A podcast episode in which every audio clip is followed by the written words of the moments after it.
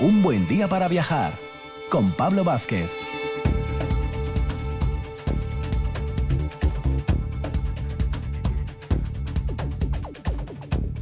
Muy buenos días, bienvenidos un domingo más aquí a Un buen día para viajar, ese viaje radiofónico que os proponemos siempre las mañanas de los sábados y de los domingos o a cualquier hora, ya sabéis, en Ivos, Spotify, la web de RTPA, cuando queráis. Programa número 119. Dos horas por delante, intensísimas, que vamos a iniciar con nuestro viajero empedernido, Alberto Campa, que nos va a llevar, aprovechando la actualidad, a la zona de Marruecos. A continuación, Rafa Testón, libro viajero. Digo libro porque viene con compañía, ya lo veréis. Rocío de Luis, guía oficial en Zamora, nos lleva a orillas del Duero para conocer también otros puntos del románico zamorano. En Grandes Viajeros de la Historia, Begoña González nos va a hablar de Fernando Prieto Mestas. Este señor se fue de Cabrales a la gran ciudad de Toledo, veréis qué historia más curiosa. La profesora de Historia del Arte, Yayoi Kawamura, nos lleva en Villaviciosa a la ermita de San Pedrín y cerraremos en el centro del prerrománico, centro de interpretación del prerrománico, con Clara García que nos hablará de los proyectos a nivel turístico desde ese centro importante a nivel museístico. Dos horas por delante en RPA.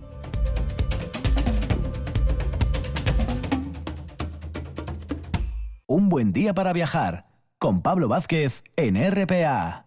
Patrocina esta sección Ayuntamiento de Salas. Salas es tu destino.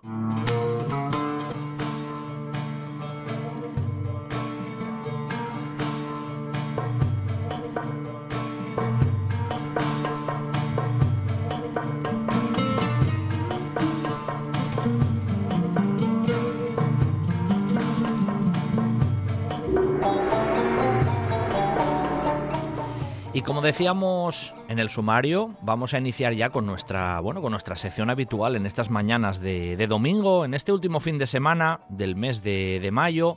Ya tenemos ahí el, veranín a la puerta, a la puerta de la esquina. Y en este caso vamos a acercarnos, aprovechando eh, bueno, pues toda la situación ¿no? y casi la cuestión mediática que estamos viviendo en estas últimas fechas, pues vamos a acercarnos a, Marruecos, ¿eh? precisamente a, a Marruecos. Y siempre desde ese otro punto de vista, ¿no? También turístico, viajero, esas partes eh, muy positivas del país y demás. Bueno, aprovechamos siempre con estas, con estas cuestiones que las propias noticias nos, nos van ofreciendo, ¿no? Muy buenos días, Alberto Campa, nuestro viajero empedernido, que ya lo tenemos con nosotros. Buenos días, Alberto. Buenos días, Pablo. Buenos días. bueno, aprovechando las noticias, vamos cogiendo países, ¿eh, Alberto?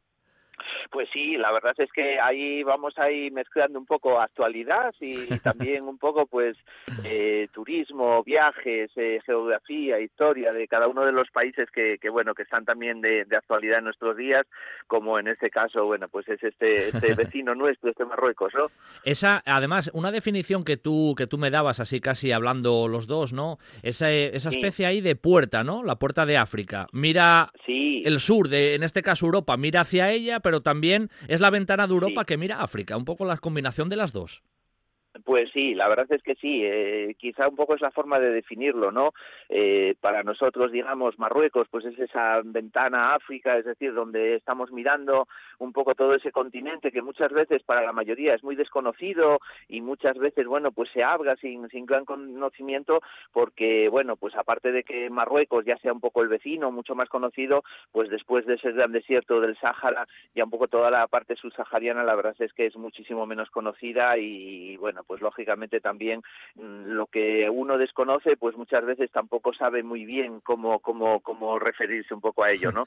Y precisamente para los africanos, pues, pues eh, lo que es eh, Marruecos es la puerta de entrada hacia Europa y lógicamente, bueno, pues también siempre en sus miras están el, el poder venirse, digamos, un poco pues a este mundo que también ven muy atractivo, pero que objetivamente mm, yo, en mi opinión personal, no lo creo tanto, ¿eh? Y bueno, lo iremos un poquitín viendo a medida que va pasando el programa. Sí, porque bueno, en realidad, Alberto, ese, ese fenómeno, ese fenómeno migratorio, ¿no? Está, está siempre ahí latente, porque va apareciendo poco a poco, casi siempre. Y con Marruecos ahí cerquina, pues eso ha, estado ahí sobre la mesa y sigue estando, nunca mejor dicho.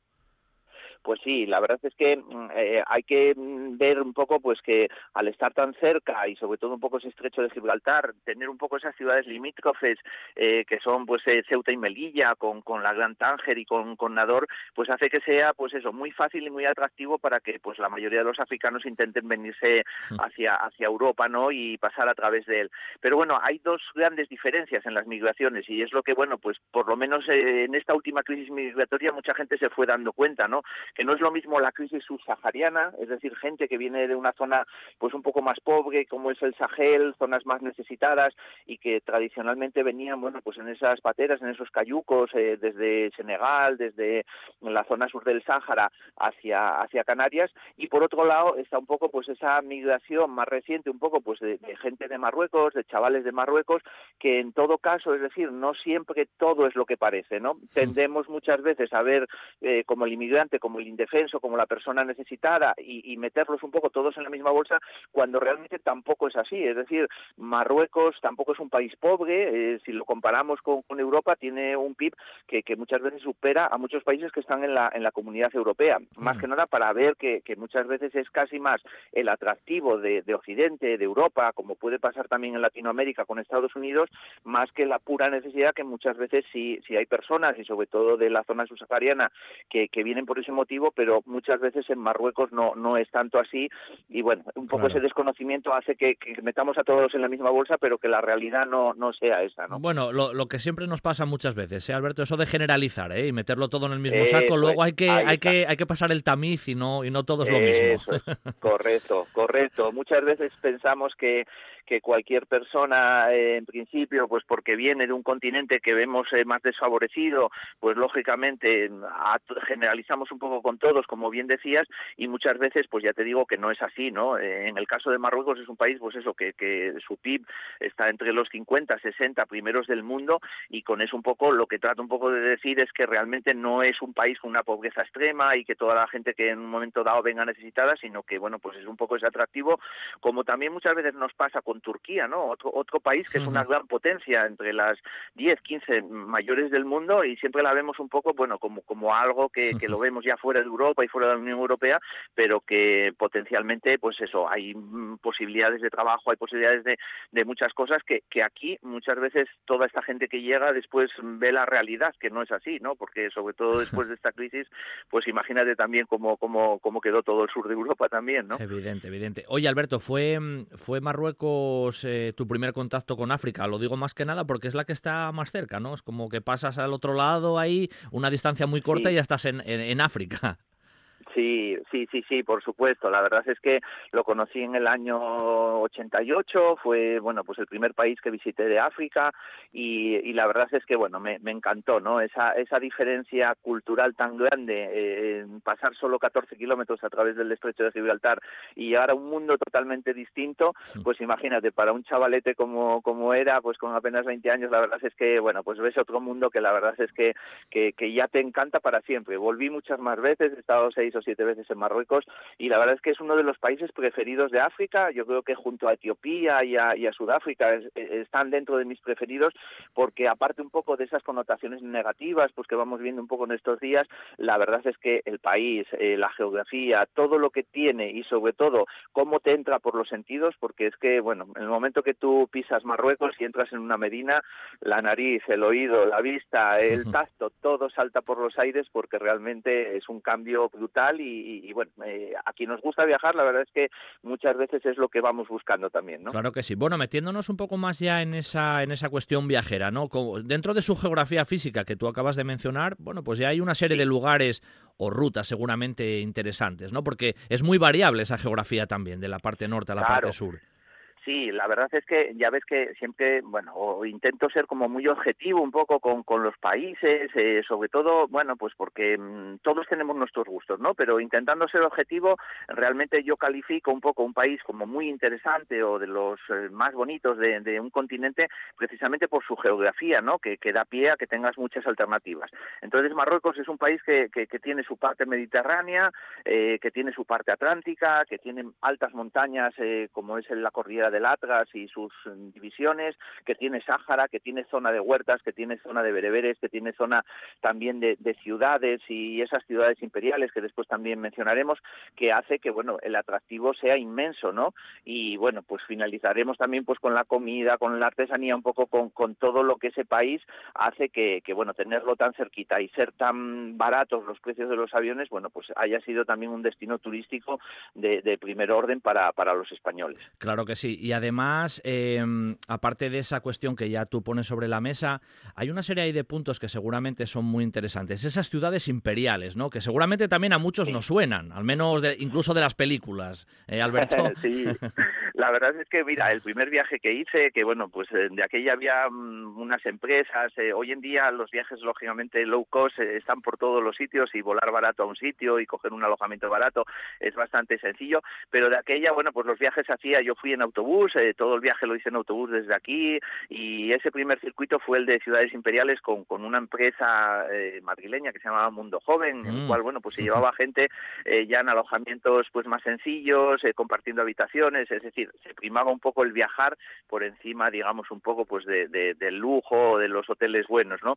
Y, ese primer circuito eran las ciudades imperiales, en, realidad son cuatro las ciudades imperiales, que son Fez, Marrakech, eh, Rabat y, y pero bueno, pues englobaba también un poco pues el entrar por, Tánger, ir visitando también un poco esas zonas que fueron protectorados eh, españoles, como, como Larache, una, una ciudad que nos recuerda mucho a España y donde, bueno, todavía hay un poco ese ambientillo de, de aquellos años que muchas veces salen en, muchas novelas actuales.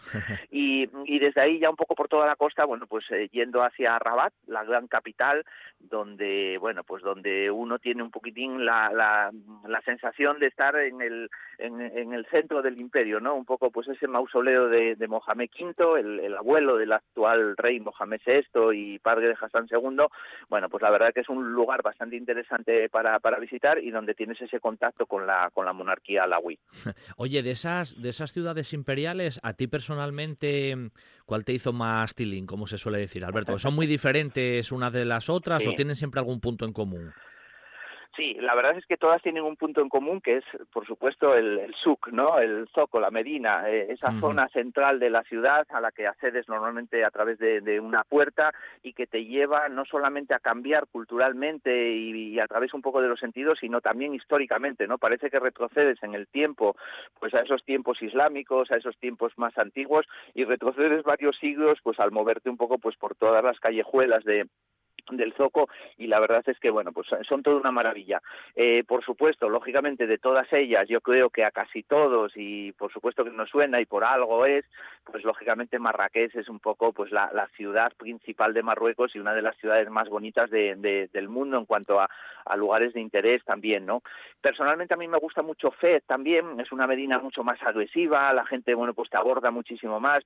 Para el turista quizá es un poco estresante no porque lógicamente eh, contactas un poco pues ahí con el marroquí que lo que busca pues es vender, regatear, es bastante más dura que pueda ser pues Marrakech, Rabat o, Tánger, ¿no? Pero a mí, a mí me gusta mucho también, pero bueno, lógicamente Marrakech, esa plaza Yema el Etna, donde puedes ver desde pues eh, un señor que te cuelga una serpiente al cuello como un vendedor de, de, dátiles o de zumos de naranja de, de, esas zonas que, que bueno que, que, hacen que no hace falta ni echarles azúcar de lo riquísimas que están o por supuesto bueno pues a, alojarte en un riad en uno de esos pequeños hoteles que la verdad que tienen muchísimo encanto. Y como no pues nombrar la, la famosa Cutubía esa torre de la mezquita que, que bueno pues dio después origen y fue el modelo pues para nuestra Giralda de Sevilla o por mm. ejemplo la torre de, de, Rabat no sí sí. Oye y cuando pensamos muchas veces en, en, Marruecos también pensamos en ese mundo bereber otra de esas palabras que tenemos un poquitín también en la mente normalmente no y que hemos oído mencionar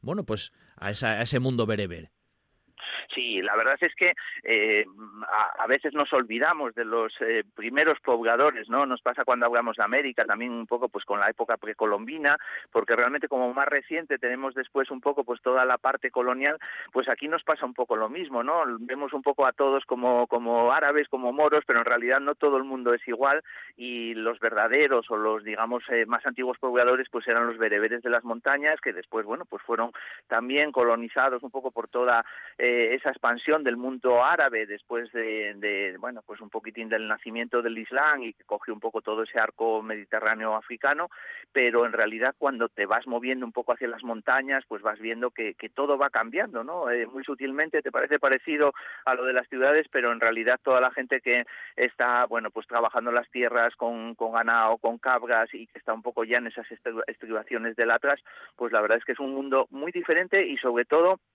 la palabra que define también un poco al país y, a toda esta gente, ¿no? Que es la gran hospitalidad que hacen que cuando venga un viajero, pues eh, realmente le den un poco lo, lo, poco que tienen o te ofrecen enseguida agua o te invitan a su casa, que para ellos es todo un honor que puedas comer un, un simple cuscús con ellos, ¿no?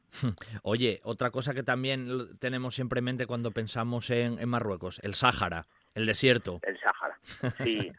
la verdad es que, bueno, pues de esa geografía tan variable, tan variopinta y tan interesante, pues al sur de Marruecos, pues nos encontramos con ese gran desierto, con el Sáhara, eh, un desierto que tuve la oportunidad de cruzar completamente en, dos ocasiones y que, bueno, pues en uno de los viajes que hice a Marruecos, pues fue un poco mi comienzo, ¿no? Desde, desde ahí, desde Marrakech, internándote ya un poco hacia Ouarzazate, que es la gran ciudad eh, que está ya, bueno, pues sobrepasado el Atlas, pues comenzando a visitar ya un poco pues la zona del Sáhara y que por la costa tiene ciudades muy bonitas como son Agadir o, Tantan y que por el interior bueno pues eh, penetras un poco en él pues a través de, una zona también que es el final de las montañas esas gargantas del Todra las gargantas del Darés y después un poco lugares como Tinergir o como Erfurt que, te llevan también a una zona muy cercana mm, a España que podemos ir incluso por tierra en, en un par de días y llegar bueno a las famosas dunas de Mersuga unas dunas con una altura descomunal y que realmente las tenemos muy a tiro de piedra y donde, bueno, sobre todo pues muchos españoles del sur también disfrutan con sus todoterrenos o con sus motos, pues eh, recorriendo un poco ese, ese desierto del Sáhara pues al más puro estilo Rally Dakar, ¿no? Luego, Alberto, la historia es que es muy reciente porque la relación Marruecos-España, España-Marruecos, con el tema también de Melilla y de la propia Ceuta, ¿no? Que hemos tenido ahora mm. y que estamos en pleno desarrollo, pues lógicamente eso también ha marcado la historia de ambos países. Pues claro, sí, la verdad es que eh, remontándonos un poquitín a esa época colonial africana, donde todas las grandes potencias pues se fueron marcando su territorio dentro de, África y esa posterior descolonización, bueno, pues hace que la, relación sea muy estrecha y sobre todo pues para España, que, realmente no tuvimos grandes zonas coloniales, eh, solamente, bueno, pues Guinea Ecuatorial y un poco toda esta zona de los protectorados marroquíes, el Sidi Ifni, por cierto, una ciudad muy bonita, eh, con donde la gente todavía sigue hablando español y con unas playas que, bueno, pues hacen las delicias de los amantes del, del sur, ¿no? Sidi, Sidi Pero mm, sobre todo lo que mencionabas, ¿no? Esa relación entre Ceuta española, Tánger marroquí, eh, entre Melilla española y el Nador eh, marroquí, pues hace que, que, todavía esté muy presente el contacto, ¿no? Y desgraciadamente muchas veces la política o muchas veces un poco todas estas crisis como las que se producen enturbian un poco, bueno, pues unos movimientos que son más naturales y donde, bueno, pues en Ceuta y en Melilla pues hay muchísimos musulmanes trabajando o también, bueno, pues lógicamente en Tánger o en ciudades tan bonitas como Nador, una ciudad mediterránea eh, preciosa, pues muchos españoles pues eh, nos íbamos allí también un poco pues a, disfrutar un poco de sus maravillas, pues también un poco pues a gastarte el dinero y esa relación es la que hay que cultivar, ¿no? Un poco el de el de tú a tú, el de dos países que, que también se necesitan y que realmente pues eh, todos tenemos mucho más que ganar con una buena relación que, con una relación enturbiada. Eso sin duda. Eh, nada, nos quedan ahí los dos, tres minutinos de siempre, Alberto, ya sabes del final, que te voy a hacer dos preguntas. Una, ya sabes cuál es, y los oyentes también, el tema gastronómico, la comida, la bebida, ¿no? Cuando cambias, por ejemplo, a un país así del mundo islámico y, en este caso con Marruecos, y también un poco la referencia a Casablanca, que todos pensamos en la película y en Humphrey Bogart, no me digas que no. Ah, pues sí, claro que sí. Pues mira, empiezo por lo segundo. La verdad es que Casablanca eh, no, no la habíamos, ya viste que no salió nombrada, un poco dentro de, de todas estas ciudades marroquíes tan interesantes, ¿no? En Casablanca quizá es la ciudad más occidental de Marruecos, es decir, cuando llegas a Casablanca, bueno, pues casi parece que estás en una ciudad europea, ¿no? Le pasa también un poquito a Tánger porque se ha construido tanto, hay tantas torres, hay tantos hoteles, eh, bueno, pues que prácticamente parece que es una ciudad de la, de la Costa del Sol, ¿no? Pero sí que es muy interesante, sobre todo por una cosa, en Casablanca está uno de los monumentos principales, no solo de Marruecos, sino de casi todo África, por lo menos eh, hasta hace poco, y ahora te digo también por qué, que es la gran mezquita eh, de, Casablanca, ¿no? Es, eh, bueno, era cuando se construyó, pues la, la, segunda, mm, bueno, la segunda mezquita más grande del mundo después de, después de la, de la Meca, y en ella, bueno, pues eh, estás prácticamente al lado del mar Atlántico y viendo, bueno, pues esa, ese gran minarete que, prácticamente lo, domina todo, ¿no? Y por otro lado, el ambiente de, mm, bueno, pues de, ese protectorado, también un poco de, de, esa época colonial, un poco el paso por allí, pues de los espías, también un poco pues de los franceses, de los ingleses, eh, muy cerquita también está Kenitra, una, una zona que ahora, bueno, pues es un, una zona mm, militar estadounidense que tiene muy buenas relaciones con Marruecos, pues hace que haya ese ambientillo, aunque la ciudad, pues lógicamente no sea tan interesante como puede ser Marrakech o puede ser eh, ¿no? Está claro, sí, pero bueno, como eso siempre tenemos ahí el cine, el cine nos vende esas imágenes, pues lo de Casablanca es un tema recurrente sin duda de Marruecos. Y la parte final, como siempre, tema, tema gastronómico, eh, comer, beber en Marruecos. ¿Cómo va, cómo va la cosa por ahí, bueno, Alberto? Pues nada, aquí tenemos que decir que es eh, uno de los mejores países para el llantar y sobre todo para los asturianos, pues la verdad es que vamos a tener allí buena comida y abundante, ¿no? Otra cosa es que nos guste más o menos, ¿no? Y bueno, yo sí te puedo decir que a mí me gusta la comida por todo el mundo, imagino que a ti y a mucha gente también, pero bueno, también para otras personas eh, ven un poco ese cambio que hablábamos al principio y lógicamente pues a veces esas combinaciones de, de salado y de dulce, de utilizar pues esos dátiles de, de, de, esos palmerales tan grandes como el de Marrakech, uno de los mayores del mundo, en, en, los platos de comida, pues hace que también los sabores para nosotros sean muy distintos, ¿no? Uh -huh. Mencionar, bueno, pues las comidas eh, más habituales, ese couscous que se hace con, con esa sémola y que, bueno, pues normalmente va con muchas verduras, con patatas, pues la verdad es que una comida muy agradable y bastante ligera. Y si queremos ser un poco más contundentes, bueno, pues está el tajín, eh, en realidad es un poco la forma de cocinar en una especie de cazuela de barro con, con, bueno, pues con una especie de sombrero que se coloca encima y donde, bueno, pues cuando colocas el cordero, uno de los platos de los eh, de, las comidas que, más se, se, hace allí, se cubre pues con, con arvejos, con patatas, con otras eh, verduras y se deja cocer, pues la verdad que da, bueno, pues lugar, vamos, da, da origen a, esos, a ese plato, a ese tajín que la verdad es que es toda una maravilla. Eh, hay que acabar, por supuesto, con unos dulces marroquíes. La tradición árabe con el dulce, pues es eh, de las mejores del mundo y muchos de, de, de, los dulces y de los pasteles que ahora mismo tenemos en España se los debemos un poco pues a todo ese mundo árabe y por supuesto pues finalizar con un té a la menta, ya que no se puede allí tomar eh, mucho alcohol, pues un riquísimo té a la menta que la verdad es que hace de la sobremesa ya el punto final pues a, a una estancia en Marruecos. Bueno, siempre nos gusta acabar con ese buen sabor de boca, nunca mejor dicho, Alberto, y bueno, hoy darte las gracias por habernos llevado a, a Marruecos, ¿no? Que está el tema ahí candente, ya lo sabemos, a nivel político y demás, pero bueno, nosotros siempre vendemos esas bondades de, del país cuando uno, cuando uno lo visita. Sí. Te lo agradezco como siempre, tu participación en un buen día para viajar, y ya estoy yo acostumbrado a que despidas tú la sección con algún, con algún matiz curioso. Venga, va.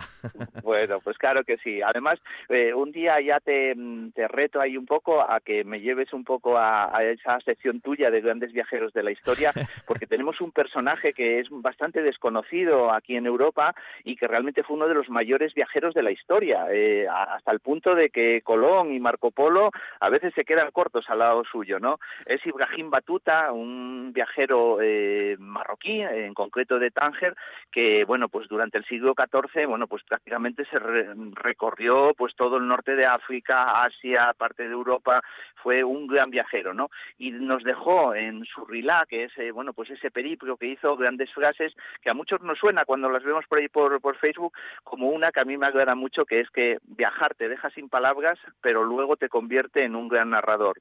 O otra muy interesante como que es que viajar eh, te, da, eh, te da hogar en miles de lugares extraños, pero luego cuando llegas a casa te deja como un extraño en tu tierra. Siempre, siempre esos pequeños, esas pequeñas frases, esas pequeñas reflexiones son parte esencial de, de la sección que cada domingo nos trae Alberto Campa, ese gran viajero empedernido que tenemos en Asturias y que tenemos en un buen día para viajar. Alberto, un abrazo muy fuerte, muchas gracias y lo de Ibrahim lo apunto ¿eh? para grandes viajeros de la historia. Un abrazo, gracias. Por supuesto. Salam aleikum, eh, eh, Pablo. Salam aleikum. Chao. Todos buscamos un motivo para seguir. El destino ilusionante y paciente nos espera siempre. En Asturias hay un lugar con un casco histórico inolvidable, con un prerrománico apasionante, un camino primitivo que nos lleva a Santiago desde hace siglos y una gastronomía que emociona. Y los carajitos del profesor, que son los mejores del país. Este verano, Salas te espera. Salas es tu destino.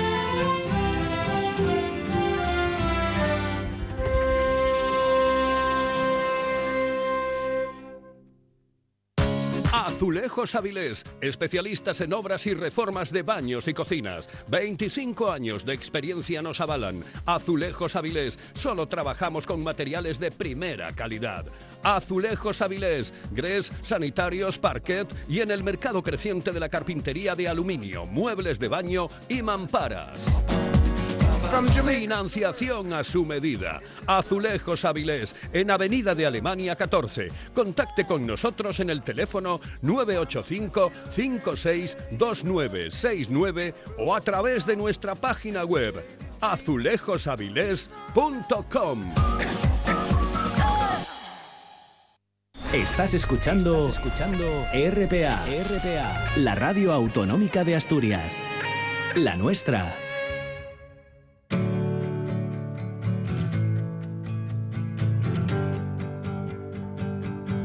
Un buen día para viajar con Pablo Vázquez.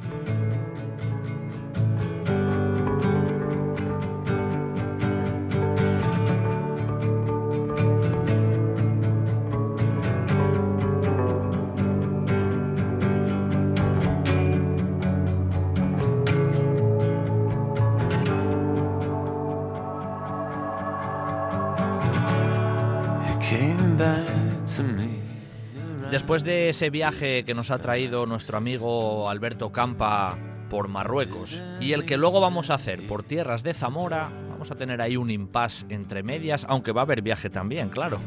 En este caso para hablar de libros, porque ahora los domingos en la mañana eh, tenemos la sección con nuestro colaborador y amigo desde la librería La Buena Letra en Gijón, Rafa Gutiérrez Testón, que siempre nos trae recomendaciones literarias y viajeras. Muy buenos días, Rafa. Buenos días, ¿qué tal? Encantado de hablar con vosotros sábado o domingo, cuando sea. Cuando sea, siempre hablar de libros y de viajes es una combinación perfecta. Bueno, es que lo decimos muchas veces, todo libro es un viaje. Así es, así es. y el que en una habitación cerrada. Tienes toda la razón y además ya tengo que anticipar también a los oyentes, aunque ya en el sumario dije algo que no viene solo. ¿eh? Hoy hay hoy hay compañía y de lujo. Y de lujo. Hoy vengo hoy vengo muy bien acompañado bueno, vengo acompañado por dos mujeres en, en realidad. Vengo acompañado por Alicia Ballina, que es la autora del libro, pero el libro del que habla es Hija del Mar, donde la protagonista es también otra mujer que es una cordobesa que se llama Ana María de Soto y su historia, su historia de viaje y aventura, yo creo que nadie mejor que Alicia para que nos cuente, cuente de ella. Oye, Rafa, voy a decir yo antes de, que ya Alicia entre que si tengo que leer todo el currículum de Alicia Ballina, ya la sección la ocupamos solo en la lectura del currículum. ¿eh? Entonces me voy a ceñir a que es licenciada en Ciencias de la Información por la Universidad de, Navarra, que tiene estudios de arte moderno, contemporáneo, eh, ha trabajado en museos, galerías, Ahora, si no me equivoco, es coordinadora técnica de la Unidad de Coordinación de Museos de la Subdirección General de Publicaciones y Patrimonio Cultural del Ministerio de Defensa. Que esto para escribirlo en una tarjetita de entrada se hace un poco largo. Muy buenos días, Alicia. Buenos días, ¿qué tal? ¿Cómo estáis? Un placer saludaros. Bueno, no es para tanto, ¿eh? O sea que lo que pasa es que la administración pública pues tiene todas estas complejidades de nombres y que luego al final son poco efectivos bueno, hoy, para, para mí y lógicamente para Rafa, es un placer tenerte en el programa, aquí en Un Buen Día para Viajar, para hablar de la hija del mar, que decía muy bien Rafa eso ya, de que él venía acompañado de ti personalmente, de Alicia Ballina, pero también de esa figura que es protagonista en La hija del mar, Alicia. Pues sí, así es. Hablaba Rafa de, de la cordobesa natural de Aguilar de la Frontera, Ana María de Soto, que, que, además realiza ese viaje, un viaje físico desde Aguilar de la Frontera para alistarse como infante de marina en la Armada Española en 1793 hasta llegar a la Real Isla de León, que es la actualmente San Fernando, ¿no? En Cádiz. Y, y, ese viaje físico que ella hace se convierte también en un viaje, eh, bueno, pues metafórico, de reconocimiento y de aceptación. Claro. Antes de que Rafa te pregunte, eh, ¿Por qué Ana María de Soto? ¿Qué te, qué te gustó de ella? Porque, bueno, la historia en sí es, es apasionante. ¿Cómo la descubriste? Porque es una figura de esas que, que tenemos ahí un poco a veces en el oscurantismo y en las tinieblas históricas, Alicia.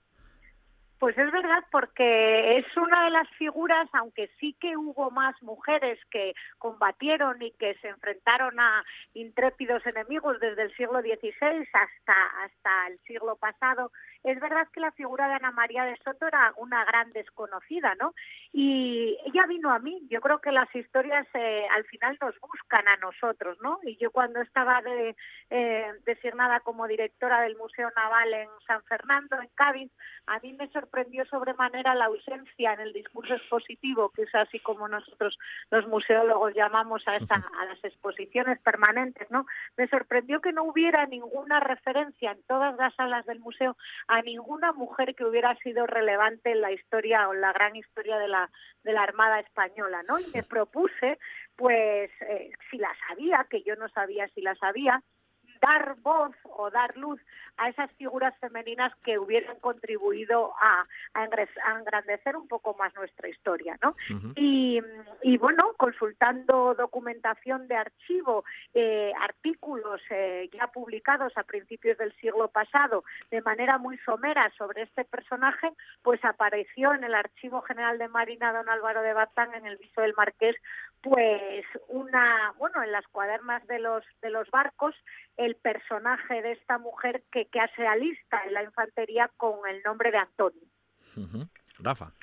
Sí, iba, iba, a comentarte, porque hablando con algún escritor, alguna escritora, muchas veces siempre nos dicen que las historias están ahí, que están esperando a, alguien que las cuente. Y eso choca un poco, o, o, esto enlaza un poco con lo que tú nos estás diciendo. Parece que estaba, estaba esperándote ese, la, suma de casualidades que tiene que haber, ¿no? Para que tú estés en, ese, en esa plaza para que mires ese, esa, esa figura y que después lo conviertas en libro. Pero la, la pregunta que te quería hacer es, bueno, eh, creo, creo, a lo mejor me equivoco, pero por mirar en tu currículum es la primera novela que escribes. ¿Verdad? Sí, Entonces, sí, así eh, es. Sí, sí, sí. Yo hasta entonces siempre hasta ahora siempre había sí. escrito ensayo, ¿no? Mi uh -huh. trabajo como, como investigadora es escribir y ceñirme a unos hechos históricos muy concretos, ¿no? Y los historiadores pues tenemos que ser lo más rigurosos posible. Y esta ópera prima, esta primera novela, pues claro, al principio me costó un poco, ¿no? Porque ahí, ahí va la pregunta. La... ¿Lo tuviste claro que claro. querías novelar la historia? No hacer un no, ensayo o un nada, artículo. Para nada, no, no, que va. La, la, la historia comenzó a partir de una investigación. Al uh -huh. principio esto iba a ser solamente una investigación que luego publiqué todos los datos que conocía y todos los datos rigurosos como historiadora sobre, sobre este personaje, pero me pareció tan absolutamente novedoso, interesante y además quería descubrir, porque ella es una excusa en mi caso, uh -huh. para tratar de, de, de adentrar y de ahondar en el personaje y descubrir cuáles fueron las verdaderas motivaciones o las razones por las que Ana María de Soto decide romper con todo y alistarse en la infantería de Marina en un mundo completamente desconocido para ella porque era de una provincia del interior de Córdoba y probablemente jamás hubiera visto el mar y podía haber hecho otra cualquier otra cosa, irse de casa, irse a otro lugar y, y ahondar en esa en esos sentimientos que es realmente lo que más me interesaba, ¿no? Y ese, ese valor, ese coraje, esa determinación y sobre, todo también el miedo, la angustia, el, eh, pues me interesaba muchísimo, ¿no? Descubrir a este personaje en ese sentido. Yo, cuando leí la novela, a mí siempre me pasa con las novelas históricas, aunque yo al final, bueno, esa, eh, mm. catalogarlas de históricas siempre puede dar lugar a muchas, a muchas interpretaciones. Una novela que está ambientada en otra época, y en este caso escrita por ti, que eres, bueno, fundamentalmente historiadora, es ese peso que uno tiene que, que el equilibrio que uno tiene que guardar a la hora de escribir entre los datos históricos y la, la ficción darle ese tono de, de, novela, ¿no? Que al final tú no estás escribiendo un ensayo, no estás, no estás escribiendo un libro de no ficción, sino estás escribiendo un libro, aunque esté basado en hechos reales, es, es, una novela, novela histórica. Ese equilibrio a mí me parece muy difícil por parte, por parte vuestra, por parte de las escritoras en este caso, y sin embargo lo logras muy bien porque no abrumas con los datos y se lee como una, se lee como una novela. Imagino que, que será muy muy tentador, no muy tentador, pero que habrá tantas cosas que te gustaría contar y que tienes que tachar que en, e, este libro, imagino, ¿eh? y pues ahí va la pregunta, si mm. tuviste que eliminar, eliminar muchas cosas de las que podrías haber contado. Claro, pues te agradezco muchísimo porque es verdad que es enormemente difícil, enormemente difícil tener ese equilibrio. A mí me, me costó mucho, de hecho, eh, yo tengo luego en la novela una nota, una nota de la autora en la que explico, porque yo me sentía no con la necesidad de explicar que algunos personajes, que algunas historias, que algunas hazañas y batallas son ficticias, porque yo estoy novelando, pero me costaba muchísimo, claro. Y entonces decía, madre mía, a ver si se van a creer todo esto. Y entonces la editorial me decía, pero no te preocupes, tú, esto es una novela, es una novela de ficción, puedes hacer lo que quieras, pero el rigor del historiador siempre te ancla a esos datos, siempre te ancla a contar las historias desde... Y claro, evidentemente, pues eh, muchas veces, pero uno se da cuenta ¿eh? cuando se vuelve pesado. A mí no me gusta ser pesada en general en nada en la vida. Yo creo que uno escribe como es, ¿no? Entonces, eh, yo enseguida cuando veía que me estaba sobreescribiendo decía, para atrás, Alicia. Vamos a echarnos hacia atrás, dejemos reposar esto 10 días y volvamos a por ello. Y entonces sí, tienes que estar un poco pues autolimitándote por esa, bueno, digamos, de formación profesional. Y es verdad que es eh, muy complicado, quizás lo más difícil de, todo, aparte de encontrar una buena historia, claro. Por cierto, Alicia, tirando de ese, de ese hilo que Rafa lanzaba ahora a nivel histórico, que, bueno, a mí, pues, lógicamente también me, apasiona, en tu, en tu investigación, en la parte de investigación puramente histórica, ¿encontraste mucha, mucha documentación sobre ella o muy poco? ¿Qué, qué, qué encontraste? ¿Qué hay sobre la, sobre la figura de de, Ana María de Soto realmente, en documentación propia. Pues eso también, además, lo, recojo en la novela porque vengo a reproducir el artículo de la investigación a partir de la que surgió toda la historia. Tenemos bastante información para ser el último tercio del siglo XVIII y para ser una historia que ha pasado desapercibida a lo largo al menos del último siglo. Entonces, tenemos información de que ella nació en Aguilar de la Frontera el 16 de agosto de 1775 tenemos información de su partida de bautismo en la iglesia de Nuestra Señora de Soterraño de Aguilar, que fue donde se casaron sus padres también cuatro años antes. Tenemos información de que al menos tenía un hermano. Tenemos información de un pleito que tuvo con su padre cuando falleció su madre. Tenemos su partida de, defunción. Tenemos su testamento. Tenemos además, eh, ella regenta un estanco en Montilla, eh, no os voy a desvelar mucho, pero durante más de 30 años. Ella va a fallecer allí en Montilla en 1833, ¿no? Y, y tenemos una serie de datos que son importantes porque ella además recibe una pensión vitalicia que deja de cobrar durante el trienio eh, liberal de 1820 al 23 y ahí ya hace reclamaciones de su puño y letra a la Secretaría de Marina diciendo que ella está dejando de percibir su sueldo. Entonces, todos estos datos eh, que son bastantes para lo que generalmente se suele tener en una época tan concreta como esta y en una historia tan especial, pues te permiten hilar esa historia y buscar las razones de ser y cómo podría ella haber acabado el resto de sus días después de salir de la infantería de Marina en la que estuvo nada, nada más y nada menos que alistada cinco años. Rafa, venga, la última. Yo iba, iba a preguntarte, claro, lógicamente aquí abres una, una vía, porque una mujer se hace pasar, aunque hay, yo creo que hay más casos, de mujer que se hace pasar por un hombre para, para entrar en la Armada. ¿Encontraste más figuras similares, más historias que, que te apetezca contar? Sí, sí. Eh, bueno, hay más historias, claro que hay más historias. De hecho, este año celebramos el 450 aniversario de la batalla de Lepanto y hay una crónica en Lepanto de Marco Arroyo, que es un personaje que además eh, combatió en las tropas de, Juan de Austria, de, en la Santa Liga, y él cuenta que había entre el tercio de López de Figueroa una mujer a la que llamaban María la Bailaora, una arcabucera también enormemente valerosa y de gran coraje. Por supuesto, en Armada tenemos a, Isabel Barreto, ¿no? Isabel Barreto, que era la primera o fue la primera mujer almirante, hablamos del siglo XVI. Tenemos también a Inés de Suárez, ¿no? De la que además hizo una serie hace poquito, de la que ya escribió además Isabel Allende un libro estupendamente bien también documentado a partir de esa historia de Inés de, de, Suárez, que es Inés del alma mía, ¿no? Sí que hay más historias y sí que hay, bueno, más personajes que, que tienen que ser desvelados y muchos más sepultados también por, por el peso de, de esa historia y que, y que nos están esperando, como tú decías, Rafa, para sacarlos a la luz. Bueno, Alicia, lo último ya para terminar en este último minuto. Como en el programa tenemos una sección que se llama Grandes Viajeros de la Historia, todo eso que has ido comentando yo lo voy a apuntar todo, porque son figuras muy relevantes y muy desconocidas que sería interesantísimo darlas a conocer. Y la otra cosa, quería decirte que además la portada del libro, ¿eh? La hija del mar, tiene como una especie ahí de doble guiño, ¿no? Ese caminante sobre el mar de nubes, ese cuadro de Fiedri, que recuerda mucho esa, esa propia imagen, y el propio nombre, La hija del mar, que hay una obra de Rosalía de Castro que lleva también ese, ese título. Bueno, que en este caso parece un guiño también literario. Sí, eh, de hecho, eh, la verdad es que eh, yo cuando cuando también me, me, pareció y vi la portada me pareció absolutamente magnífica y, y también el guiño, por supuesto, a, Rosalía de Castro, ¿no? Pero la portada además es especialmente significativa porque tiene esa concepción romántica. Tú hablas de Friedrich, un autor alemán del romanticismo. El cuadro estaba El caminante sobre el mar de nubes es de 1818.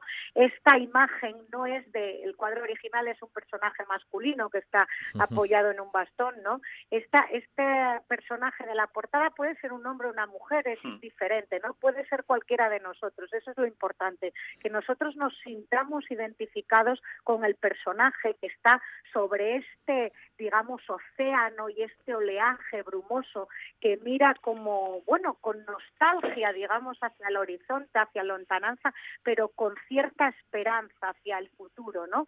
Y yo creo que, que el sentirnos identificados con ese personaje, con ese y con otros que acompañan a la protagonista y la ayudan a, a, ese reconocimiento final, ¿no? Yo creo que es la, la esencia de la novela. ¿Mm? Bueno, pues nuestro tiempo hoy se termina aquí, pero bueno, quiero agradeceros, eh, Rafa, a ti como siempre, por, por tu colaboración en el, en el programa, que nos trae siempre esas recomendaciones de libros viajeros, y hoy especialmente, pues a, pues a Alicia, Alicia Ballina, con su Hija del Mar, esa historia apasionante de, de Ana María de Soto, y que lógicamente pues el libro tiene ese cariz aventurero y viajero tan apropiado para, para, la sección. Así que, Alicia, te mando un beso muy fuerte desde, desde Asturias, desde un buen día para viajar. Te lo agradezco que hayas entrado estos minutos en esta mañana de, de domingo y un abrazo también para ti, Rafa. Un abrazo, Alicia, y para ti también, por supuesto, Pablo. Un abrazo a los dos, gracias por invitarme, gracias por estar ahí, hacéis una labor magnífica y os mando un beso muy muy fuerte y la recomendación, Hija del Mar, ¿no? Que es un libro además muy ágil, muy ameno, muy fácil de adentrarte rápidamente en la historia y que espero que todos los lectores puedan disfrutar. Seguro que un sí. Beso fuerte. Un abrazo, Alicia, gracias, hasta luego. Hasta luego. Gracias. Sidra Cortina, en Amandi. Una propuesta gastronómica para vivir el mundo de la sidra y conocer todos sus secretos. Nuestro Yagar, con visitas guiadas y degustación, donde podrás conocer todo el proceso de elaboración de nuestros mejores productos. Y el gran restaurante Amandi, pegadito al Yagar. Sidra Cortina, compromiso con nuestra tierra.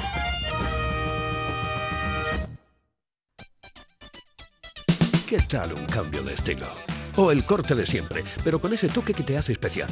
Encuéntralo en Barbería Graymon, en el centro comercial La Calzada. Hazte un tiempo para ti.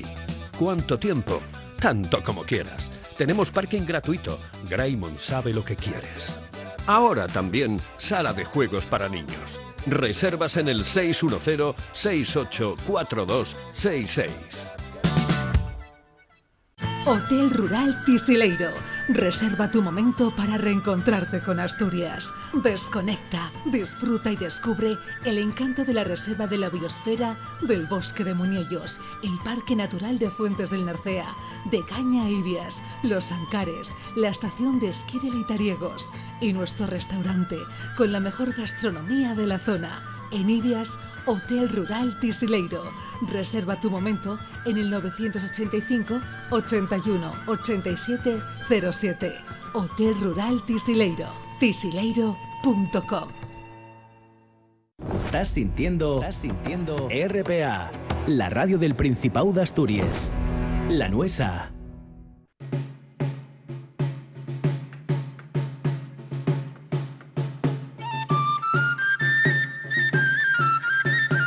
Un buen día para viajar con Pablo Vázquez.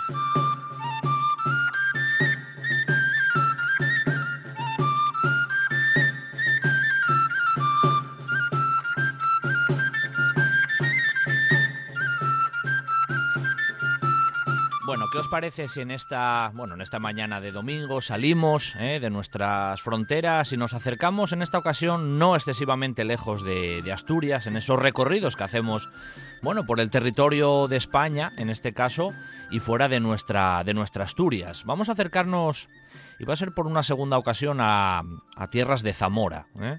Zamora ya la hemos tratado además con, bueno, con nuestra corresponsal directamente en la capital zamorana, que no es otra que la guía oficial Rocío de Luis, que nos acompaña de nuevo en esta mañana. Muy buenos días, Rocío.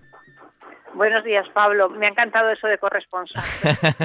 es que es la verdad, ¿eh? Al final ya tengo varios corresponsales por varios sitios en el programa, ¿eh? He ido generando ahí varias corresponsalías directamente a nivel turístico, es la, muy bien, la muy realidad. Bien. Te mantendremos informado. Eso es, eso es. Bueno, Rocío, que decía yo hace ya unos meses, porque el tiempo pasa rápidamente. Hablábamos contigo casi a modo de, diría yo, de introducción, Rocío, porque poníamos como esas bases de lo que de lo que es Zamora a nivel histórico, de cómo nace, dónde nace, eh, alguna que otra anécdota que nos comentaste ya a través de las murallas, bueno, incluso algo del castillo, pero Zamora da para mucho más. Y hoy vamos a seguir ese recorrido que normalmente hacemos contigo por las calles de la capital zamorana, que siempre son atractivas.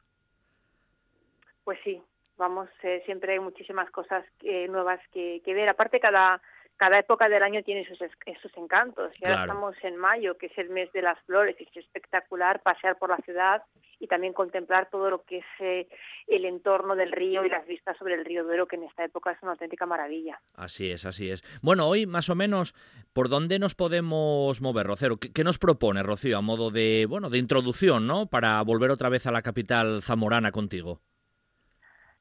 Precisamente por eso, por estar en, eh, en, en primavera, yo soy una, una gran amante de la, de la naturaleza, todo lo que es el entorno del, eh, del río, os propongo conocer la zona que está a orillas del río del río Duero. Tenemos varios barrios en el entorno del río Duero, barrios perdón, barrios también de origen de origen medieval. Y os propongo pues eh, recorrer un poquito lo que es el entorno del barrio de Olivares, que está por debajo de la muralla y a orillas del río Duero. Bueno, esa zona, siempre a orillas del Duero, ya el paisaje es atractivo y, y sugerente, ¿eh, Rocío. Sí, sí, sí. Aparte me suena, por, en Oviedo no tenéis también un barrio de Olivares, puede ser. Sí, se hablaba incluso literariamente, en la obra de Clarín había alguna referencia a ese tema, sí, sí. Clarín que tenemos en común.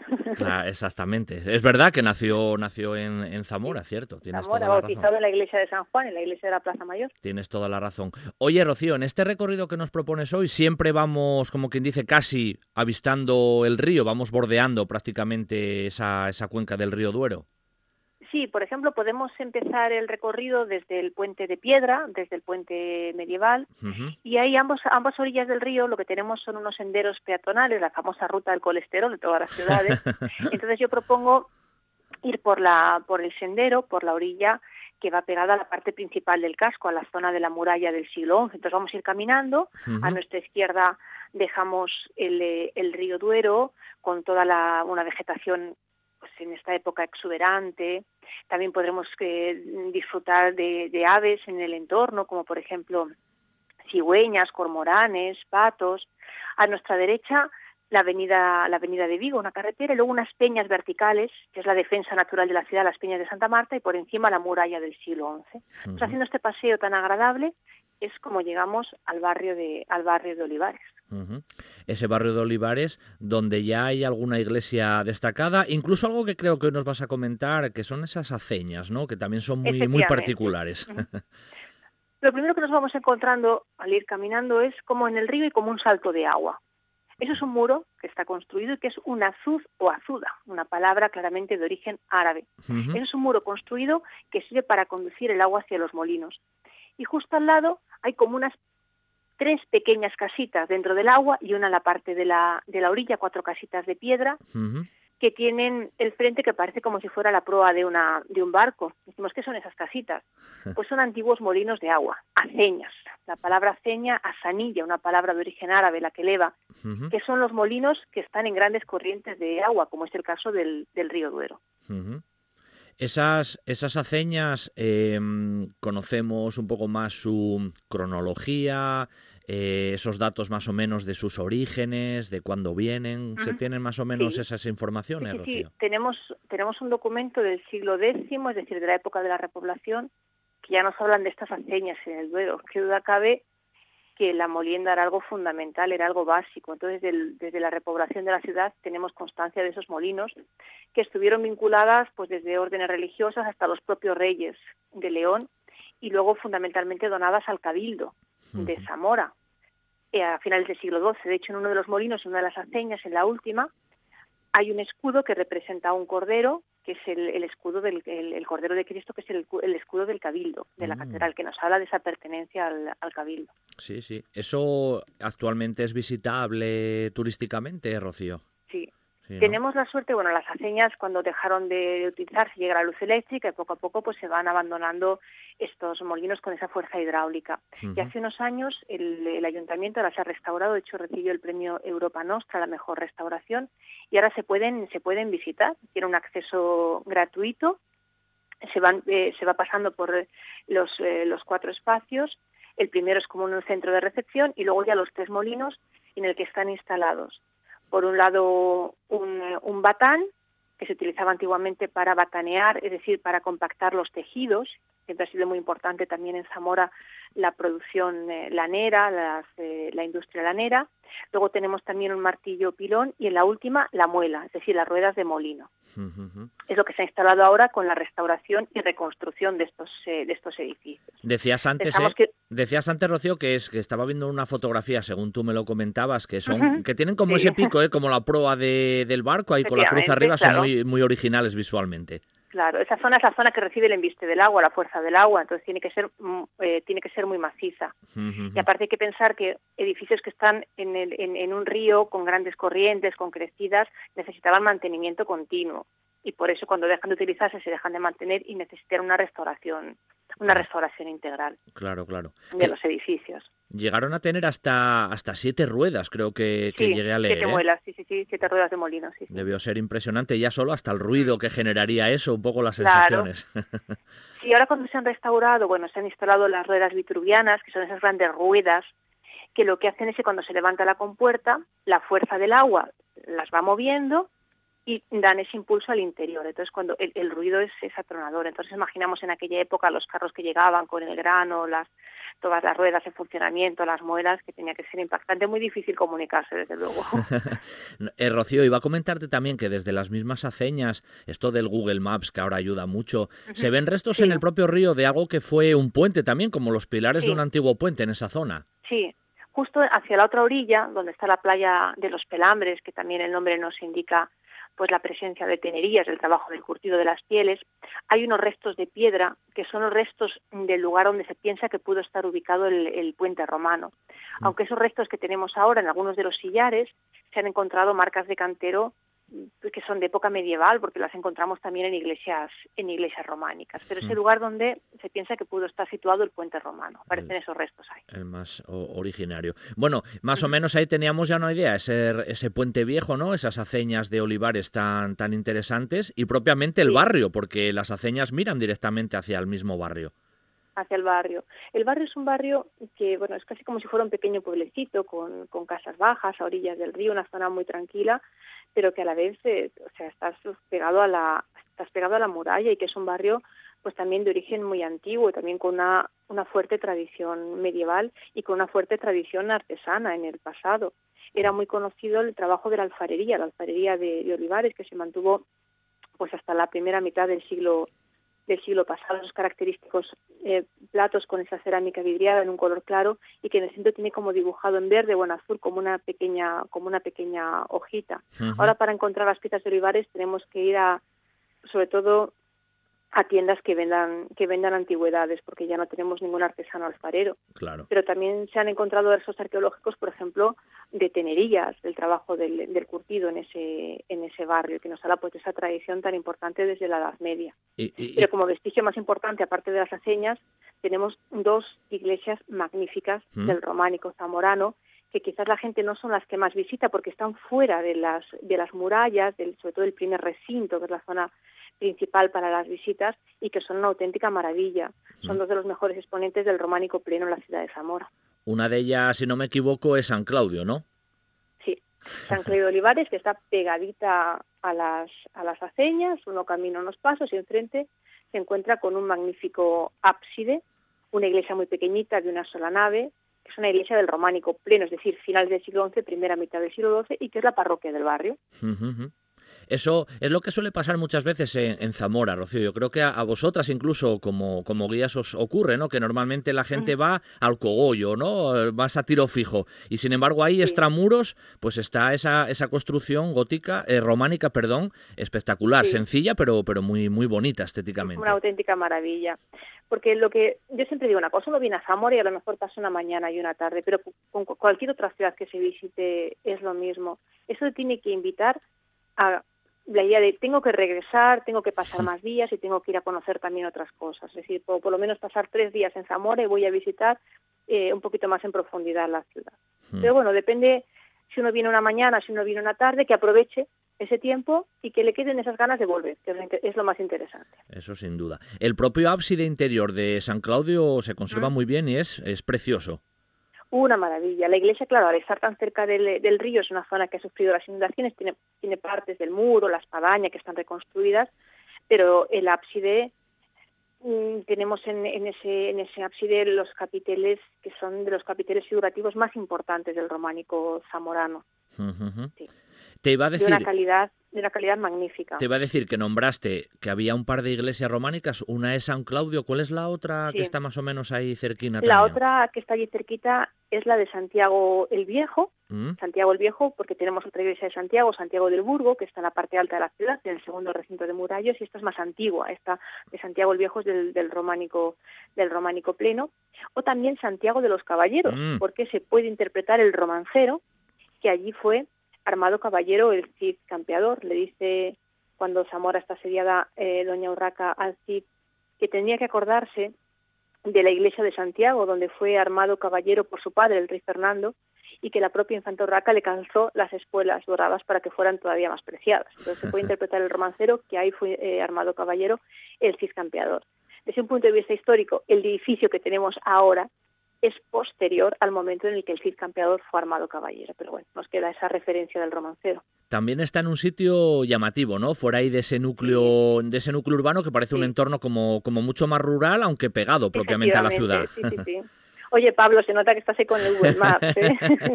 es que las nuevas tecnologías sirven para algo. es como imaginarnos que realmente estamos ahí contigo, Rocío. Claro, claro. Casi se puede escuchar el, el, sonido del arroyo que hay que cruzar, que es el arroyo de Valorio que lleva sus aguas al, río Duero. A nuestra izquierda tenemos ese campo, el Campo de la Verdad, otro lugar emblemático del romancero en Zamora, donde mueren los tres hijos de Arias Gonzalo, defendiendo el honor de Zamora después de haber sido asesinado el rey Sancho a manos de, de don, de don perdón, a manos de, de Bellido Dolfos. Mm. Y justo ahí al lado está esa pequeña iglesia una iglesia construida con sillarejo, con un pequeño acceso de medio punto y que también en el interior tiene unos capiteles magníficos en el ábside. Eh, tanto una como la otra, eh, San Claudio y Santiago de, los Caballeros, son también visitables, más o menos suelen estar abiertas, sí, ¿no? Son visitables. Ahora en esta época abren eh, viernes, sábados y domingos por la mañana y luego ya a partir ya del mes de junio y durante el verano están abiertas todos los días. Como todas las iglesias de Zamora, unas cierran los lunes y otras cierran los martes por descanso. Entonces, una mm. cierra el lunes, otra cierra el martes, pero en general se pueden visitar todos los días de la semana y con acceso gratuito. Muy bien. Al igual que las aceñas. Claro, claro. que también son visitables y con acceso gratuito. Rocío, en esa zona hay alguna cocina más, porque bueno, vamos bien de tiempo, alguna cocina más que nos quieras destacar o algún ejemplo más eh, del románico zamorano, incluso dentro de las murallas que, quieras hacernos también referencia. Sí, bueno, aparte de hacer referencia, antes de irme de esa, de esa zona, ¿Sí? Quería destacar que en la iglesia de, San Claudio, aparte de los capiteles, en la entrada, en la portada, hay varias arquivoltas, y una de ellas es muy interesante porque están hay representado un calendario medieval. Mm. Y un calendario medieval, como, como lo hacían? Pues con los trabajos que realizaban en cada, en cada mes del año en el campo y es interesantísimo poderlo contemplar también antes de acceder a la iglesia. Mm. Y también otra cosa que, que, desde luego no puedo dejar de mencionar, estamos en una ciudad semana santera por excelencia y de la iglesia San Claudio de Olivares eh, sale una de las procesiones más emblemáticas de la ciudad. Mm. El miércoles santo de madrugada, a las 12 de la madrugada, empieza la, procesión, la hermandad del Cristo del Amparo, que es un crucificado del siglo XVII que recibe culto ahí en la iglesia, popularmente conocida como las capas pardas. No mm. sé si habéis oído hablar de ella. Mm el tema es que la Semana Santa siempre en Zamora ha tenido mucho arraigo y es otra de esas tradiciones siempre muy asentada en la ciudad. Sí, pues es que esta procesión es de las más de las más representativas y de las más singulares que tenemos en Zamora por la indumentaria y por la tipología. La indumentaria es una capa parda, una capa de lana muy pesada, muy austera, que es típica de las comarcas del oeste de la provincia de Zamora, de Alba, de Aliste y también de la zona limítrofe de Trasosmontes. Era una capa austera, una capa pobre, una capa de pastor que se utilizaba también en muchas ceremonias religiosas en esa parte de Zamora y que quizás sea pues como el, símbolo del, espíritu zamorano. Entonces en esta hermandad salen 150 hermanos ataviados con esa capa parda. El sonido que se escucha es el sonido de las matracas y de los bombardinos, la luz del candil y luego ese Cristo del Amparo con unas andas de madera y con una flor de cardo. Pues ver esa, esa procesión de madrugada que procesiona cerca del río Duero, que entra en la muralla, que sale por la puerta que está justo detrás de la catedral y que antes de regresar a la iglesia se entona el miserere y desde luego es un momento importantísimo de la Semana Santa que tiene lugar en esta iglesia y en esta plaza de San Claudio de, San Claudio de Olivares. Nos has hecho viajar Perdona, pero es que no quería dejar de, comentarlo. Al contrario, no, no, nos hemos dejado llevar por tus por tus palabras a mm. través de esos lugares, ¿no? Y de esa tradición que como que como bien tú decías también como como zamorana, pues la Semana Santa siempre siempre ha sido y es muy importante en la ciudad y un foco de atracción también desde el punto de vista turístico al margen de todas las demás implicaciones.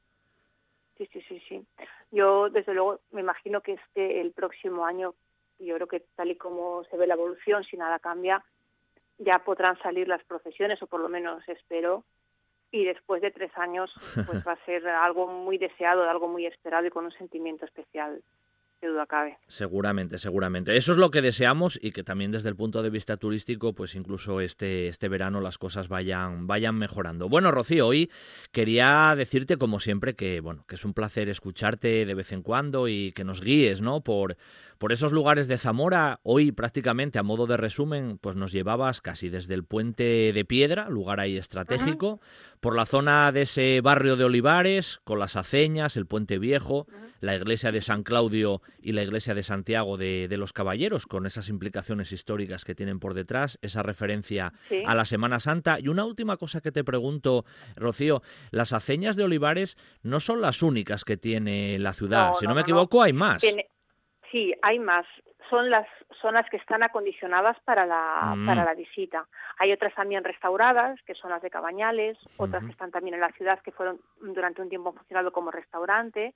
Hay varias, hay varias haceñas, pero abiertas para la visita. Son las que tenemos y, bien conservadas y restauradas, son las haceñas de, las aceñas de, olivares. La producción harinera era muy importante en Zamora. Sin duda. Y... Si me dejas hacer un inciso, Pablo, Sí, por, supuesto, Rocío.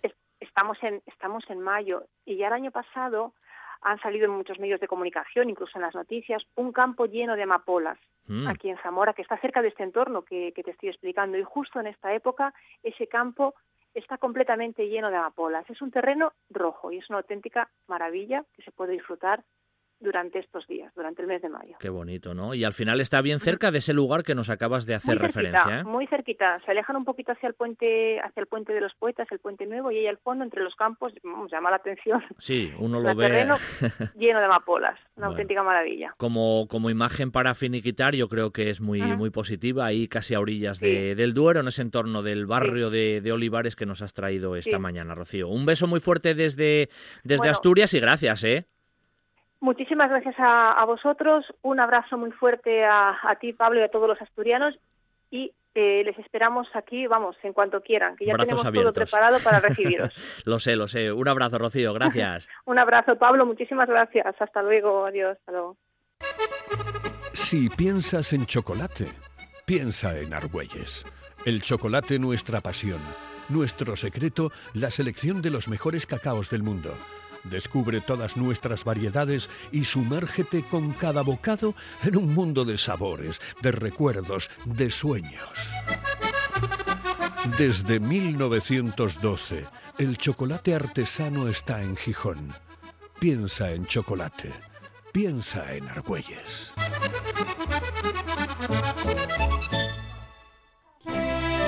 Todos buscamos un motivo para seguir. El destino, ilusionante y paciente, nos espera siempre. En Asturias hay un lugar con un casco histórico inolvidable, con un prerrománico apasionante, un camino primitivo que nos lleva a Santiago desde hace siglos y una gastronomía que emociona. Y los carajitos del profesor, que son los mejores del país. Este verano, Salas te espera. Salas es tu destino.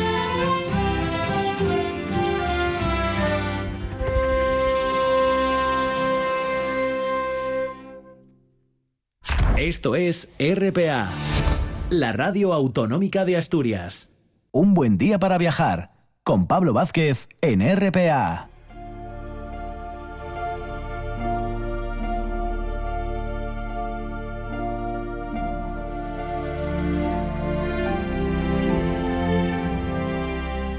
Pedazo de segunda hora que tenemos por delante siempre aquí en un buen día para viajar en esta mañana de domingo que vamos a iniciar con esa sección de grandes viajeros de la historia que hoy, más que un viajero a lo grande, vais a ver que es un viaje casi personal. ¿eh? Es la figura de Fernando Prieto Mestas que nos lo va a comentar, bueno, pues la economista y además eh, gran divulgadora histórica Begoña González. A continuación, la catedrática en Historia del Arte Yayoi Kawamura nos va a hablar de la iglesia de San Pedrín. La vamos a visitar en Villaviciosa y vamos a cerrar visitando el Centro de Interpretación del Prerrománico, que está desarrollando un montón de actividades y también nos lo van a comentar desde la capital, desde Oviedo. Pero ahora vamos con Fernando Prieto Mestras.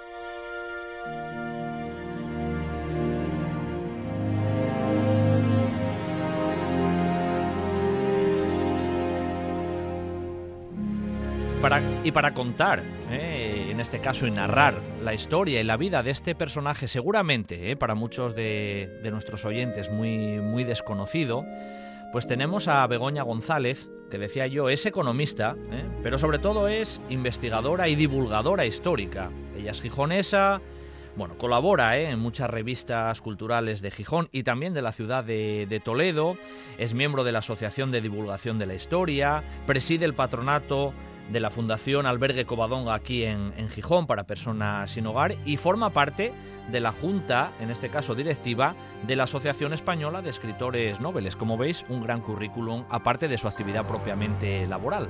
Muy buenos días, Begoña. Muy buenos días, Pablo. Muchas gracias. Bueno, un placer ¿eh? contar contigo aquí. Además, Begoña, deciros que nada, hace apenas nada, a través de, del RIDEA, ha sacado pues esta historia de Fernando Prieto Mestas, que ella titula Un pastor cabraliego en la Catedral Primada de Toledo, lo cual ya suena así como muy impactante y como un salto vital también importante, ¿eh, Begoña, de ser pastor en Cabrales a estar en Toledo, en la cúspide, digamos, eclesiástica de, de la ciudad. Un viaje vital importante. Pues sí, y yo creo que eso fue lo que me motivó y lo que me despertó mi curiosidad ya hace mucho tiempo, cuando era una niña, y yo creo que es lo que motiva a estudiar y saber lo que le pasó a este personaje, ¿no? Y cómo tuvo esa, ese crecimiento académico e intelectual viniendo de donde venía, de un lugar humilde y además de un consejo como, como el de Cabrales, imaginándonoslo en esta primera mitad del siglo XIX, ¿no? Cómo sería esa parte tan apartada de, Asturias. Sí, sin duda. Eh, esa era la pregunta, por cierto, antes de meternos en la vida del personaje. Em, ¿Cómo te metiste tú en la vida del personaje? ¿Cómo lo descubriste?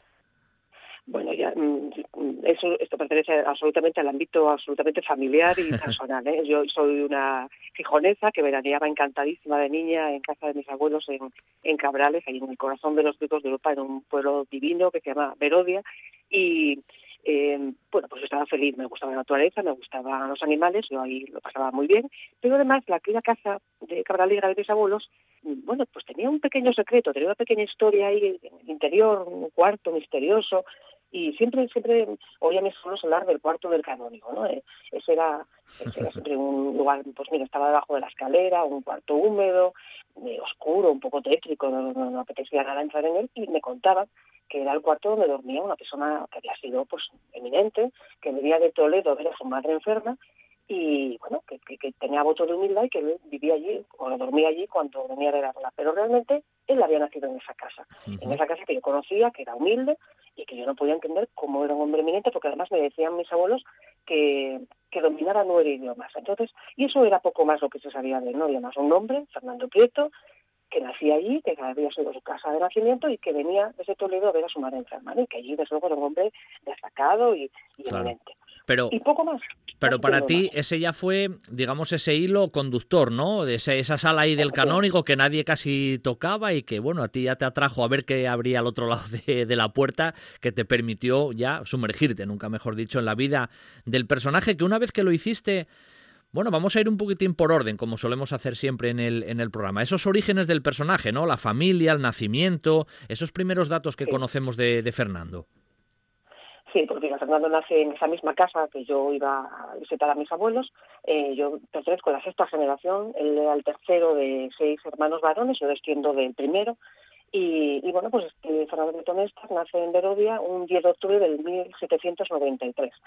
Y, un poco por poner una situación histórica de en qué contexto y en qué momento histórico nace Fernando, eh, hacía, o sea, pocos meses después de su nacimiento muere en la guillotina el Luis XVI. ¿no? Yo siempre comento esto porque esa muerte del rey Luis XVI de Francia anunciaba ya cambios, ¿no? Cambios que, que se venían y que tarde o temprano iban a irrumpir en España y, y, precisamente sería premonitorio porque eso sería la gran lucha, la gran batalla que lidió Fernando Pitomezas toda su vida, ¿no? Siempre imbuido en esas creencias religiosas firmes, ¿no? Y entonces, bueno, ese, ese momento histórico pues marcó ya eh, la vida de Fernando Pitomezas. Importante. Y bueno, pues nada, Sí, sí, no, sigue, sigue. Nace en ese pueblo pequeño dedicado a las labores de, pastoreo, bueno, pues, pues en un, que vivía en un entorno absolutamente pobre, eh, rural, difícil, eh, un entorno campesino y humilde y, bueno, pues pues allí eh, nace y se desarrolla Fernando Petomestas, no le toca lidiar en la guerra de independencia como un soldado porque todavía no tenía la edad para ser reclutado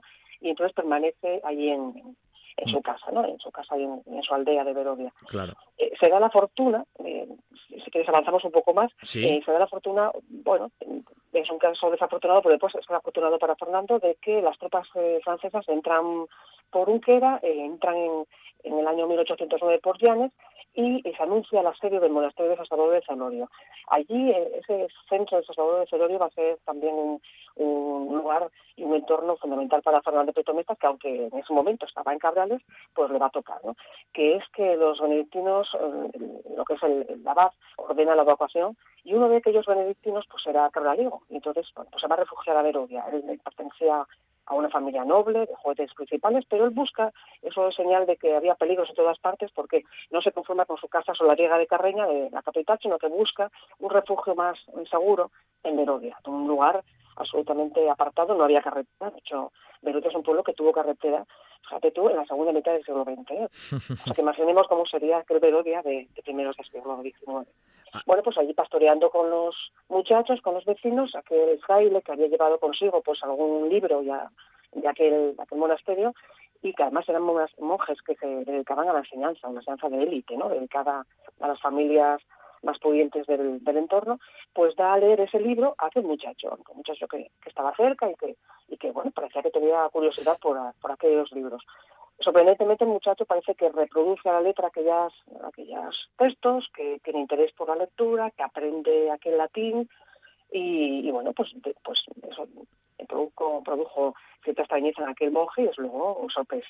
Eso... hizo que cuando terminara la guerra pues, pues, tuviera un claro interés en que aquel muchacho fuera con él a y completara los estudios. O sea, una cuestión un, poco... de suerte, ¿no? Eh, o de fortuna, vamos a llamarlo así, que se dio esa circunstancia y ese monje, bueno, pues fue previsor y vio capacidades. Por tanto, es, digamos que ese salto o ese paso a San Salvador de Celorio para, para Fernando fue muy importante y si no me equivoco aparece también ahí una figura que va a ser destacada en su vida y va a ser también muy relevante, que fue el marqués de Gastañaga, ¿no? Efectivamente. Pues fíjate, todos son vínculos, relaciones personales y, territoriales, porque este marqués de Gastañaga había nacido en Llanes y veraneaba en Llanes. El Celorio, el monasterio de Celorio, un lugar de de afluencia, ¿no? De, de, sobre todo de estas clases nobles, y entonces él acude allí en busca de un protector para sus hijos. Le recomiendan a Fernando de Tonestas que ya en, en Celorio avanzaba rápidamente en sus estudios y, y, bueno, pues lo adopta como profesor de sus hijos menores y debió quedar satisfecho porque después, cuando llega el invierno y, vuelve, regresa a Oviedo, que era su, su residencia habitual, pues se lo lleva con él, se lo lleva a Oviedo. Y claro, ese, ese, gran cambio de residencia que se produjo en Fernando Prieto Mestas fue de vital importancia porque Oviedo era una de las diez ciudades españolas que en aquella época, que yo en el principio del siglo XIX, tenía una universidad, que no, no eran todas. ¿no?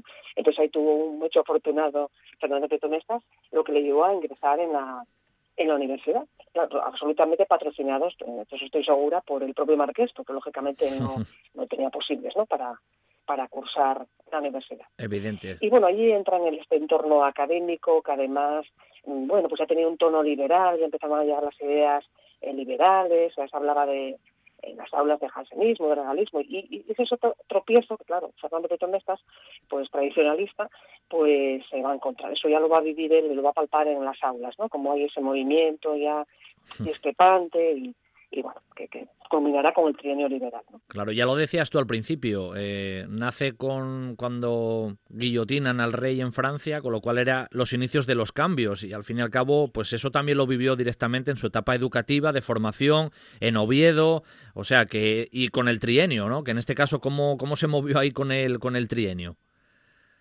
Pues mira, mm, eh, lidiando, lidiando con él porque realmente sabemos cuál era el bando de Fernando Petomezas, era el tradicional y precisamente eh, como ya empezaba a despuntar en los estudios, hay que decir que él se matriculó de, en principio de leyes.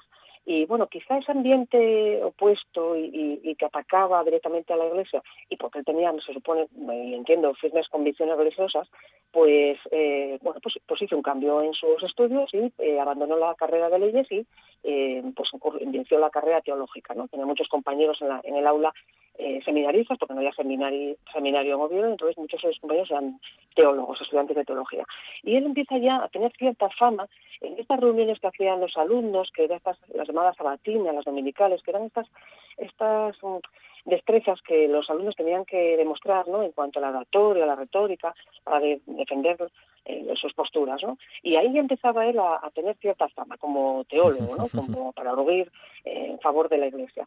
Hasta el punto de que mm, se le pidió, o él intervino, porque así se le, se consta como autor, de unas cartas, cartas de Minerva, de Minerva al Momo Asturiano, que eran en respuesta a un periódico de, de, corte mm, eh, liberal, ¿no? que ridiculizaba a la Iglesia, ¿no? con artículos sarcásticos, etcétera. Entonces él contesta con ese mismo tono sarcástico y bromista a ese momo asturiano.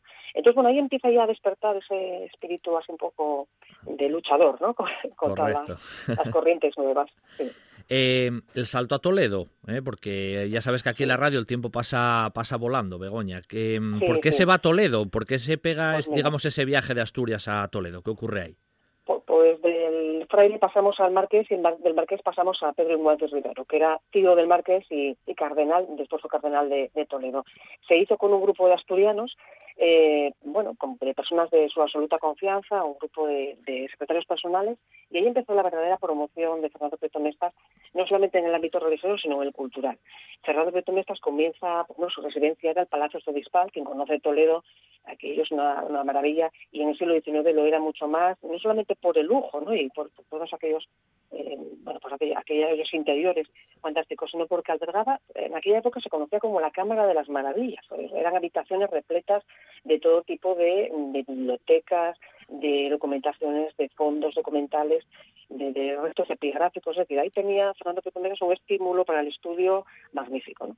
Y entonces ahí se encontró en un entorno eh, propicio para, el desarrollo intelectual y sobre todo cuando él tenía ese genio de, saber ¿no? y ese afán por, por conocer todo lo que se le podía. Oye, tuvo, pues, tuvo una gran capacidad de, mm, bueno, una gran capacidad en todos los sentidos eh, que engloba el estudio, pero con el tema de, los idiomas, de las lenguas, eh, bueno, fue tremendo, ¿no? Que nos decías, hablabas de que tú ya de niña oías que sabía hablar nueve lenguas, ¿eso es cierto?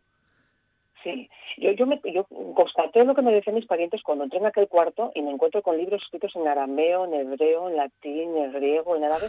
Y lo curioso y lo que creo que despertó ya totalmente mi curiosidad por este personaje era que él no era un mero lector, sino que él corregía los libros. Yo veía a Plumilla en los márgenes corrigiendo los errores de libros impresos, es decir, de ediciones eso ya realmente demostraba su, su altura ¿no? intelectual y, el dominio que tenía de las lenguas y del contenido de, esas lenguas. ¿no?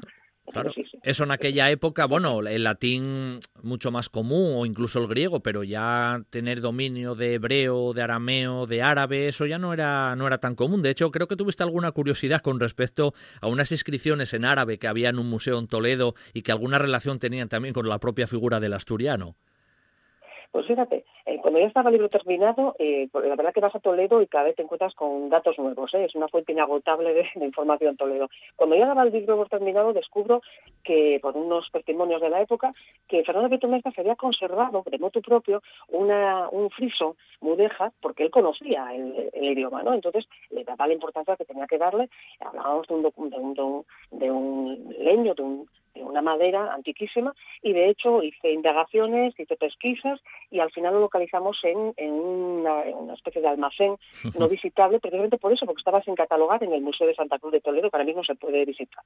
O sea que, gracias por, pues, por fortuito absolutamente, no contaba yo con encontrarlo ni mucho menos y mira tú, se encontró y, y ahora ya le ponen nombre, le ponen origen y hasta el la persona que gracias a él se conserva. Se eh, eh, Begoña, otra cosa, en su estancia en Toledo, eh, ¿regresó a Asturias alguna vez? ¿Ya Asturias desapareció de, de, su vida o tuvo alguna oportunidad de volver durante, durante su estancia en Toledo aquí? Pues fíjate, él tenía un problema de salud. No sabemos, eh, no se sabe en concreto lo que era, pero los médicos le recomendaban volver a Asturias. Realmente el clima extremoso de Toledo no le venía bien. Así, así viene en alguna crónica de algún alumno, no mm. se sabe más, pero él hizo un intento de poder quedarse opositando a una mm, plaza vacante de penitenciario en Oviedo. No la ganó, quedó en segundo lugar y entonces volvió a Toledo.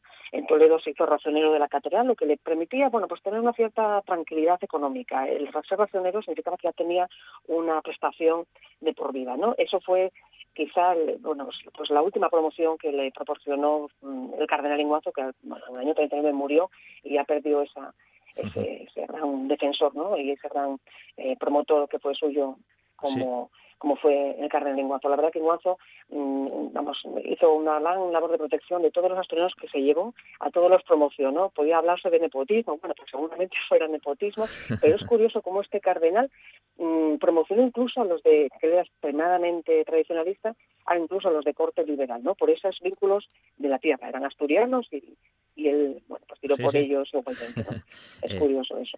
Bueno, él, en la figura de Fernando también fue un gran bibliófilo, participó, bueno, tuvo contacto con esa historia natural de Plinio, que también creo que tiene su aquel, pero quería, en la parte final ya, en estos últimos minutinos que estamos, Begoña, lo que conocemos de, de su propio fallecimiento y de que incluso creo que hasta se perdió un poco la pista del lugar de su enterramiento. ¿Cómo, cómo fue un poco esa historia, esa historia final y qué investigaste tú con respecto a ese asunto?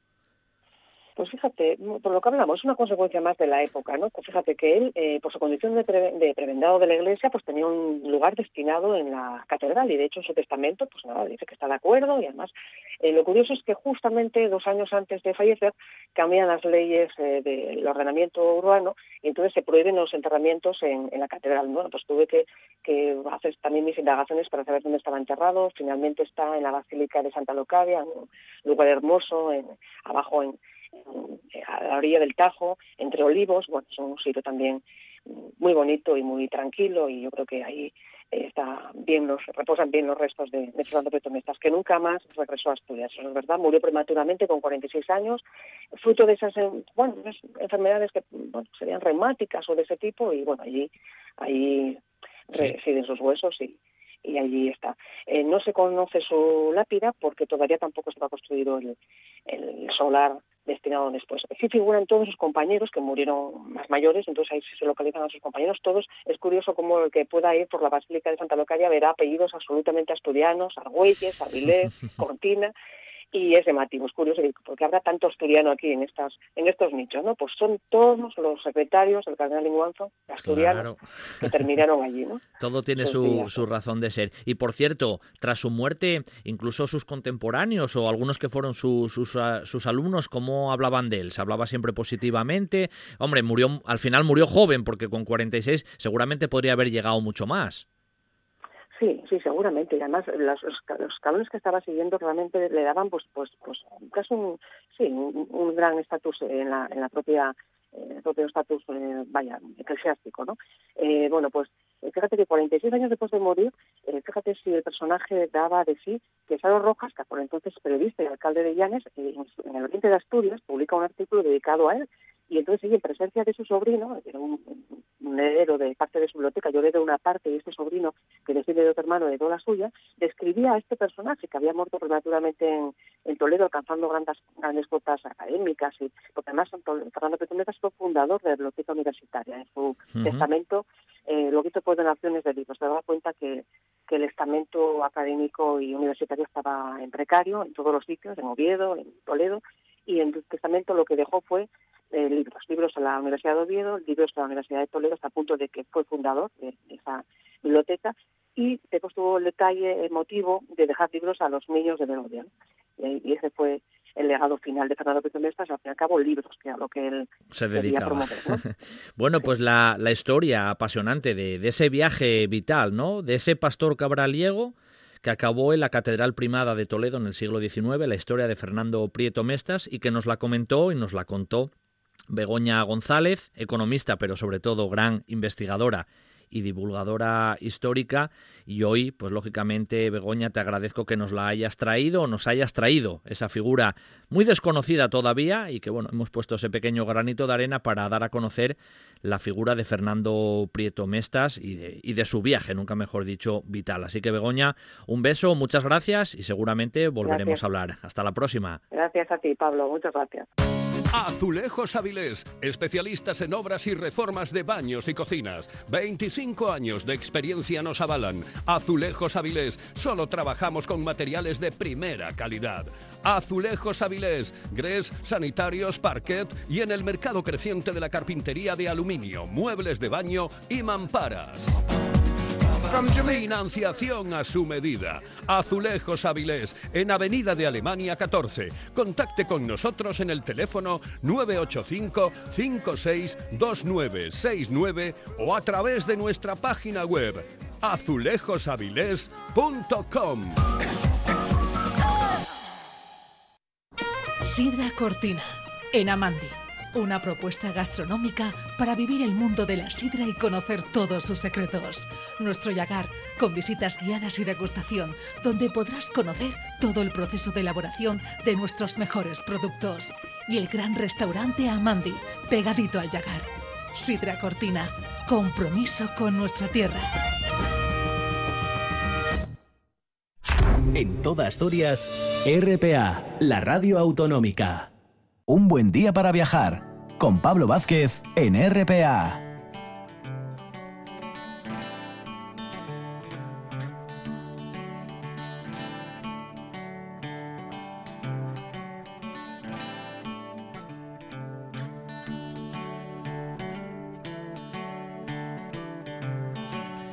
Tras ese gran viaje, ¿eh? en este caso vital, eh, de Fernando Prieto Mestas, que Begoña González nos traía, nos vamos a acercar a, las cercanías de, de, Villaviciosa, dentro del mismo concejo de Villaviciosa, en un entorno rural, por cierto, precioso, eh, espectacular, bueno, como es Asturias en general, a nivel de, de, paisajes, a una ermita, a una ermita que a lo mejor para la gente de Villaviciosa seguro es más conocida, pero pero fuera a lo mejor de Villaviciosa no tanto. Es la ermita de, San Pedrín, que tiene una historia muy curiosa por detrás, muy interesante, con un arquitecto, bueno, muy importante, allá por el siglo XVII. Para hablar de la ermita de San Pedrín en Villaviciosa, nos honra con su presencia hoy en Un Buen Día para Viajar la doctora en Historia del Arte desde los años 90 y además profesora en la Universidad de Oviedo, pero que aparte ha tenido un montón de experiencias en catalogación de obras, en comisariado de exposiciones, etc etcétera, etcétera, etcétera, y muchas publicaciones, la profesora Yayoi Kawamura. Muy buenos días, Yayoi. Hola, buenos días, Pablo, ¿cómo estamos? Bueno, un placer ¿eh? que estés con, con nosotros aquí para hablar bueno, para hablar, decía yo, de esta ermita, de esta capilla de San Pedrín, que a lo mejor pasa muy desapercibida, está en un entorno rural incluso de difícil acceso, porque la carretería a la que se llega pues es bastante estrecha, pero que tiene un encanto especial y bueno, una obra y una obra histórica por detrás también que vamos a desgranar contigo. De hecho, coméntanos un poquitín lo primero, ya hoy, casi la, ubicación, el lugar del que estamos hablando. Sí, San Pedrín, pues está en el valle de, Río Rosadas, ¿no? Ese es una viajeros que va llegando hasta, hasta Vía Viciosa. Ah, pero yo creo que para todos que los asturianos es más fácil eh, ubicar en la autopista que van desde Oviedo cielo a la costa y nada más cruzar el, el túnel abre este hermoso valle, ¿no? Hacia Villaviciosa. Ese momento, cuando miramos hacia la izquierda, vemos esta preciosa capilla, pequeñita, pero muy equilibrada, y además dan al sur y con mucha luz. Eso sí, y muy coqueta, ¿eh? Muy coqueta, es verdad que desde, desde el mismo, desde la misma autovía que tú dices de, comunicación, echando ahí un vistazo según vamos hacia Villaviciosa, después del túnel se ve, se ve el entorno. Y está además, está como en una especie de, promontorio, ya yo, y esa, esa elección seguro que tampoco fue al azar, ¿no? Sí, sí, lógicamente, ¿no? Bueno, em, además, ¿no? Da hacia, cuando vamos por autopista, miran a nosotros, ¿no? O sea, hacia, hacia la valle abierta, ¿no? Y este es uno de los puntos que yo creo que es muy importante, porque valle, mm, o sea, Valle abre hacia, hacia este, o sea, esta capilla mira hacia este, este, este un poquito sur. Y normalmente las iglesias miran a sentido contrario, ¿no? Claro, claro, claro. El, canon, canónicamente tiene que dirigirse al revés, ¿no? Entran desde oeste y hacia este. Pues esto está al revés justo. Yo creo que esto está adrede, deliberadamente está colocado así para lucir para el seducimiento, ¿no? Porque hacia este lado hay un valle abierto, hay un desnivel, entonces desde abajo cuando se accede se ve una iglesia, además una iglesia con un bello pórtico perimetral a base de columnas, ¿no? La que hace pues lucir más Sin duda, sin duda. O sea que lo de la dirección contraria, vamos a decirlo así, a lo canónico, es casi por una razón de eso, de mostrar y de, y de lucirse, ¿eh? nunca mejor dicho. Sí, sí, estoy convencida de ello, ¿eh? estoy convencida de ello. Bueno, Yayoi, metiéndonos un poquitín en la, en la propia historia de la, de la construcción, luego hablamos de sus características más a nivel, a nivel artístico. ¿Conocemos un poco los, los orígenes, ese contrato de obra, ese año de construcción, el promotor? ¿Tenemos datos acerca de ello? Sí, sí, efectivamente, ¿no? Esa es la, gran suerte que he podido, ¿no? Em, en el archivo histórico de Asturias, pues en los protocolos notariales del siglo XVII, pues encontré pues el contrato de, la obra, eh, donde firma el promotor, que es Juan Santos San Pedro, gobernador entonces de, Principado de Asturias, un personaje de grandísima ¿eh? importancia en la sociedad. Y el contratado era arquitecto Gregorio de la Rosa, que también es arquitecto de renombre en este momento, ¿no? Entonces, muy que un sitio mm, tan tan así desconocido, en un valle, ¿eh? aunque obra en sí es muy coqueta, resulta que detrás están dos figuras de, de, importancia, ¿no? Y esa es la suerte que encontré de archivo y ahí pues empecé a estudiar. Eh, te iba a decir que acabas de nombrar Gregorio de la Roza, que ahora hablaremos de él también como arquitecto, figura señera en el siglo XVII, pero aparte a Juan Santos San Pedro, que decías era gobernador, o sea que no era un cualquiera. No era cualquiera, efectivamente. Sí, sí, sí, sí. Pero cuando empecé a pues, mirar este gobernador, gobernador es una figura itinerante, es un puesto no itinerante, ¿no? Normalmente son el juez de la Chancillería de Valladolid y pues va a distintos sitios pues de, por, el norte, por el norte de, Meseta, diríamos, ¿no? de, de, España, ¿no? Bien, pues no era, no era asturiano, ¿eh? Cuando yo pensé, miré, encontré este documento, pensé que esto seguro que es asturiano y de Vía Viciosa, por eso quiso tener su, su capilla. Pues no, eran pues zona de Saldaña, de Palencia. Esto a mí me tocó muchísimo de Palentino, un palentino que hace aquí en claro. Asturias, ¿no? Y levantando una, una capilla. Pero luego pensé que esto tiene que haber algo detrás, ¿no? Hay que estudiar más esta familia, ¿eh? Santo San Pedro. ¿Y qué te encontraste? ¿Qué te encontraste, ya yo, que ya nos tienes ahí enganchados? ¿Qué te encontraste? Sí, sí, sí, pues resulta que en, en familia San Pedro eran de origen pues asturiano, familia García de San Pedro y también familia Santos también, eh, originario de Asturias en siglos anteriores, ¿eh? Mm. más de cuatro o cinco generaciones anterior. Pero siempre este hombre recordaba, ¿no? Su raíz asturiana, ¿no? Eso es lo, lo, lo, lo importante, ¿no? del caso, ¿no? Claro, claro. Entonces, cuando se convirtió en gobernador de Asturias, bueno, aquí voy a dejar, ¿no? Algo para mi familia, ya que somos de Asturias.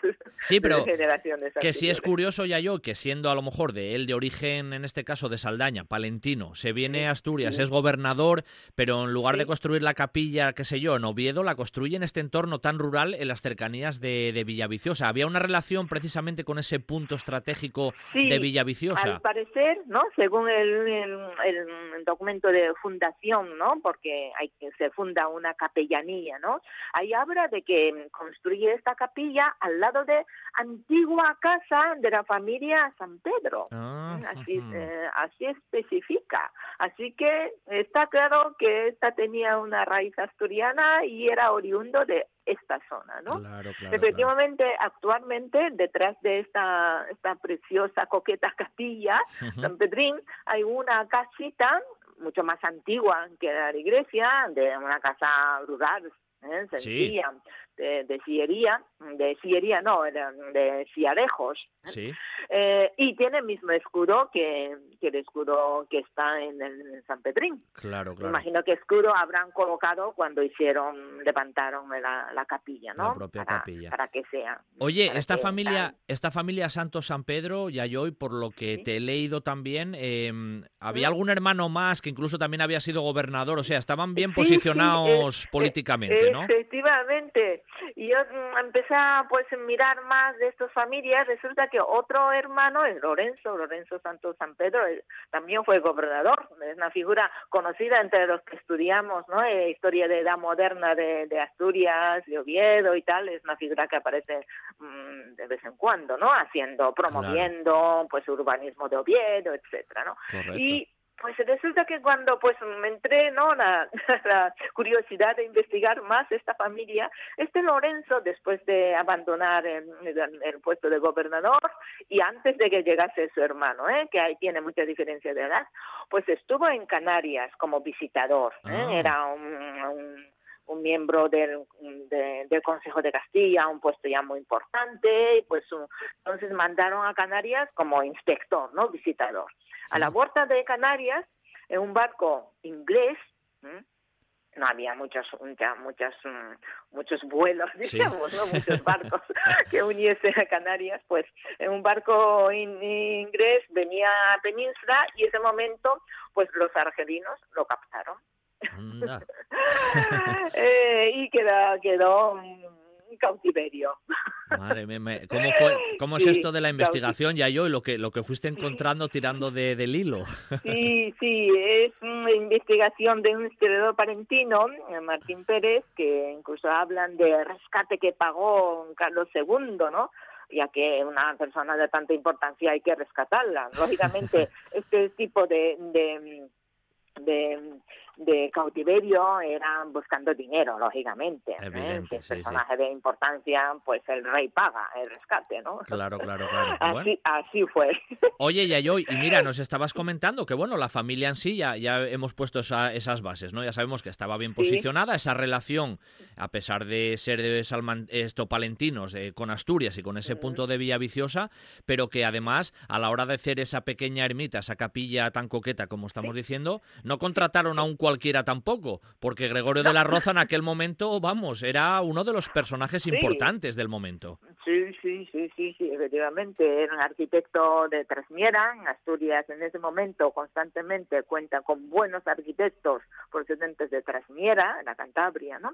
Y este arquitecto pues dejó obras como Sacristía de la Catedral, es un espacio precioso, cruciforme y también tal vez la obra más conocida es el, el Palacio de, de, de Toreno, ¿no? Ah, de Toreno, sí, sí, el que está en Oviedo, donde está el Ridea actualmente, ¿no? Está, exacto, está en la Ridea y cuando entramos dentro hay un, una, una, pues un patio de columnas dóricas muy bien tallados, ¿no? Que nos impresiona, ¿no? Son mismas columnas que las columnas que aparecen en San Pedrín, rodeando la capilla. De, de hecho, de hecho ya hoy eh, la capilla en, muchas más reducidas dimensiones, lógicamente, sí, que va cogiendo detalles que Gregorio de la Roza utilizó en algunas de estas obras que tú nos comentas, que también se ven claramente esas especies de orejones, ¿no? En las puertas, eh, ah, bueno, alguna cosilla más, ¿no? Sí, sí, sí, efectivamente. Eh, hay mucha, mucho paralelismo, ¿no? En los, en los detalles entre Palacio del Conde de Toreno y San Pedrín. Aparte de columnas, hermosas columnas monolíticas, ¿eh? Monolíticas, ¿eh? Tallado de una piedra, ¿eh? De, de, de, esas columnas, esos fustes, de dórico, también esas puertas, entradas de puertas con esos orejones, ¿no? Unas líneas quebradas, ya un señal de que está llegando el arte barroco en Asturias. Es un arquitecto que ya está pues siguiendo ¿no? hacia ese, ese decorativismo del barroco, pero sin perder ¿no? el, el, la forma clásica ¿eh? que da la dignidad. ¿no? Claro, claro. Oye, ¿y por dentro cómo? Porque ya nos comentaste, más o menos la ermita tiene ese pórtico columnado alrededor que le da una belleza, una ventana, ¿no? Hacia, hacia el paisaje. Pero por dentro, ¿cómo es, Yayoi? ¿Cómo es por dentro? Pues dentro es, mm, es pequeñita. Ahora, como no, no es un lugar de culto, mm, y desde mm, en la guerra civil, el retablo se, se, se quemó, y entonces está un poco un poco pobre, ¿no? Pero el espacio de interior es muy bonito. Primero hay un espacio cuadrado cubierto con una cúpula y luego hay otro cuadrado un poco más pequeño cubierto con bóveda de cañón. ¿no? Mm, esta, esta combinación de cuadrado con cúpula en primer lugar y después hay otro espacio cubierto de bóveda de cañón es un modelo que venía practicando pues desde finales de 16 a toda meseta norte. ¿eh? Eh, incluso el origen está en el Escorial, no nos olvidemos de Felipe II. Y dentro de Asturias, pues ejemplos, mm, eh, este modelo primero apareció en la capilla de los vigiles de la Catedral de Oviedo, en, la, en 1630-40. Y luego se repite el mismo esquema dentro de la misma catedral, pues el capilla de Santa Bárbara, ¿eh? hay más ejemplos, ¿no? y pues, o sea, con grandes capillas catedralicias, ¿eh? pues también tiene vínculo esta, esta coqueta, uh, San Pedrín. ¿Cómo, ¿Cómo pudiste hacer para verla por dentro? Porque dices que ahora no tiene culto como tal y normalmente permanece ah, pues, cerrada, ¿no? Cuando, cuando sí, cuando llegué ahí, pues mm, fui, bueno, eh, guiado por el párroco y también pues el párroco también eh, tenía depositado la llave no una vecina que es como guardián guardián de la sí, sí. de la, de, la propia iglesia sí, de la iglesia, ¿no? Pues ahí entramos, ¿no? Está una guardián de capilla, ¿no? Vamos. Sin duda, sin duda. Oye, antes mencionaste los escudos. En el escudo se ven como, mm, tanto en el palacio, en la casona que está detrás, como en, la, como en el propio pórtico, esas dos llaves, ¿no? Que a veces, eh, viéndolas, puede recordar al tema de los Bernaldo de Quirós, pero bueno, va por otro sentido, ¿no? Efectivamente, en Asturias cuando vemos un escudo con dos llaves, pues tiene vínculo, ¿no? Con famosa familia, ¿no? Eh, ¿no? Eh, y pues los, eh, los, vamos, investigadores de los escudos eh, también confirman, ¿no? Eh, de que, que esta familia mm, en su día, ¿no? Tuvo, debió de ser una familia, pues, eh, seguidores de, pues, esta poderosa familia, ¿no? de Asturias. Sí, sí. Eh, y hoy, normalmente los arquitectos, como por ejemplo en este caso Gregorio de la Roza, para una ermita de estas características más sencillas, ¿él estaría más o menos al pie de obra o él pasaría al proyecto? ¿Cómo solían estar cerca de las propias desarrollo de las obras, hoy Sí, eh, pues a ciencia segura no, no puedo decir qué sucedió en esta capilla, pero yo creo que aparte de, mm, de Gregorio Rosa, que es quien dibuja, no lógicamente traza la obra, ya que en contrata, contrato habla de que hay un dibujo ya hecho, ¿no? Yo creo que ahí trabajó Juan de, mm, de, mm, de de em, perdón el otro otro arquitecto no otro con él sí sí.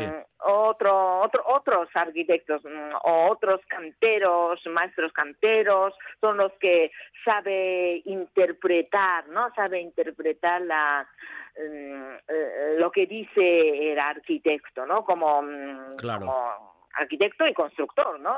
Decíamos, ¿no? Sin duda, sin duda. Oye, Gregorio de la Roza fue, fue maestro de obras, estuvo un montón de años, estuvo bastantes años por, por Asturias, aunque repito, él era de origen cántabro. Hubo varios trasmeranos ahí que estuvieron en relación con Asturias, ¿no? Mm, sí, es que Trasmiera era cuna de, arquitectos y mm, maestros canteros, ¿no? Realmente. Em, em, y entonces mm, eh, Gregorio de Rosa vino a Oviedo a cubrir a la ausencia de otro arquitecto trasmerano que estaba trabajando en Oviedo, que se llamaba Ignacio de Cajigal, es quien construyó la capilla de Santa Bárbara de la Catedral de Oviedo.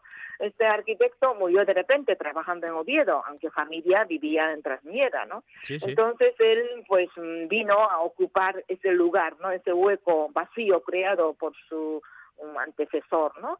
Y pues mm, realmente mm, se convirtió en un arquitecto de grandísima importancia, ya que trabaja codo a codo con los representantes de, de Junta del Principado de Asturias, ¿eh? vigilando las carteras o puentes, y como había tanto trabajo, incluso ya llegó a vivir en Oviedo, vivía cerca de, de mm, Santa Clara. Ajá, sí, sí, sí. Eh, actual hacienda, ¿no? Detrás de ahí, pues tenía, tenía su casa. O sea que vivió, se asentó propiamente ya casi como ciudadano de Oviedo directamente, ¿eh? Sí, sí, sí, efectivamente, efectivamente. Ya residente en Oviedo, ¿no? Sí, sí, sí. bueno, mira, gracias, gracias a ti hoy y a hoy nos hemos acercado a la figura de, de Gregorio de la Roza, ¿no? Que, bueno, ya nos has comentado, trabajó en diferentes obras muy importantes y muy reconocibles en Asturias y en la propia capital, pero sobre todo nos hemos acercado a esa, a esa coqueta ermita, capilla de, de San Pedrín, en el entorno muy cerquina de, de Villaviciosa, lo digo por si algún oyente se quiere acercar por allí, que es muy, muy guapo el paisaje. Hay que hacer viaje, ¿no? Según este, este programa. Claro que sí, claro que sí, claro que sí. Pues hay que viajar Eso es. a visitar este. Y además está en una zona preciosa para caminar alrededor y conocer la zona y además el pórtico... La naturaleza es espectacular. es espectacular. El pórtico ya solo bonito, ver la ventana que se ve hacia el exterior, es como todo muy eso, muy estético, ¿no? Al final, o sea que, bueno, hoy te lo agradezco ya, hoy. Sí, un día de, de, sol magnífico con cielo azul se ven hasta los picos de Europa. Claro, claro, claro. Por eso decías tú que mm, estaban pensando en eso, que la estética también predominase. Ya yo hoy te doy las gracias, eh, que nos hayas traído a San Pedrino hoy, la importancia de Gregorio de la Roza. Gracias a ti, gracias a ti con este programa. Y seguramente te volveré a llamar no tardando mucho. Un beso, ya yo, y gracias. Gracias. Un beso, un placer. Hasta luego, adiós. ¿Qué tal un cambio de estilo? o el corte de siempre, pero con ese toque que te hace especial. Encuéntralo en Barbería Graymon, en el centro comercial La Calzada. Hazte un tiempo para ti. ¿Cuánto tiempo? Tanto como quieras. Tenemos parking gratuito. Graymon sabe lo que quieres. Ahora también sala de juegos para niños. Reservas en el 610-684266. Hotel Rural Tisileiro Reserva tu momento para reencontrarte con Asturias. Desconecta, disfruta y descubre el encanto de la Reserva de la Biosfera del Bosque de Muñellos, el Parque Natural de Fuentes del Narcea, de Caña Ibias, Los Ancares, la estación de esquí de Litariegos y nuestro restaurante con la mejor gastronomía de la zona. En Ibias, Hotel Rural Tisileiro. Reserva tu momento en el 985 81 87 07. Hotel Rural Tisileiro. tisileiro.com. Si piensas en chocolate, piensa en Argüelles. El chocolate nuestra pasión. Nuestro secreto, la selección de los mejores cacaos del mundo Descubre todas nuestras variedades y sumérgete con cada bocado en un mundo de sabores, de recuerdos, de sueños. Desde 1912, el chocolate artesano está en Gijón. Piensa en chocolate. Piensa en Argüelles. Estás escuchando, escuchando RPA, RPA, la radio autonómica de Asturias la nuestra.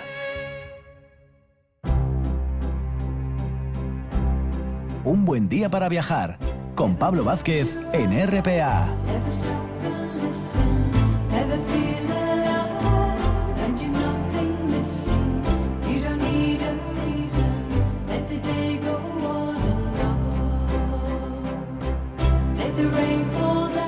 Y los últimos minutinos de esta mañana de, de domingo los vamos a dedicar a acercarnos ahí, en la zona de Oviedo, a ese centro de recepción e interpretación del prerrománico asturiano, donde su responsable es Clara García, que ya nos acompaña en esta, en esta mañana. Muy buenos días, Clara.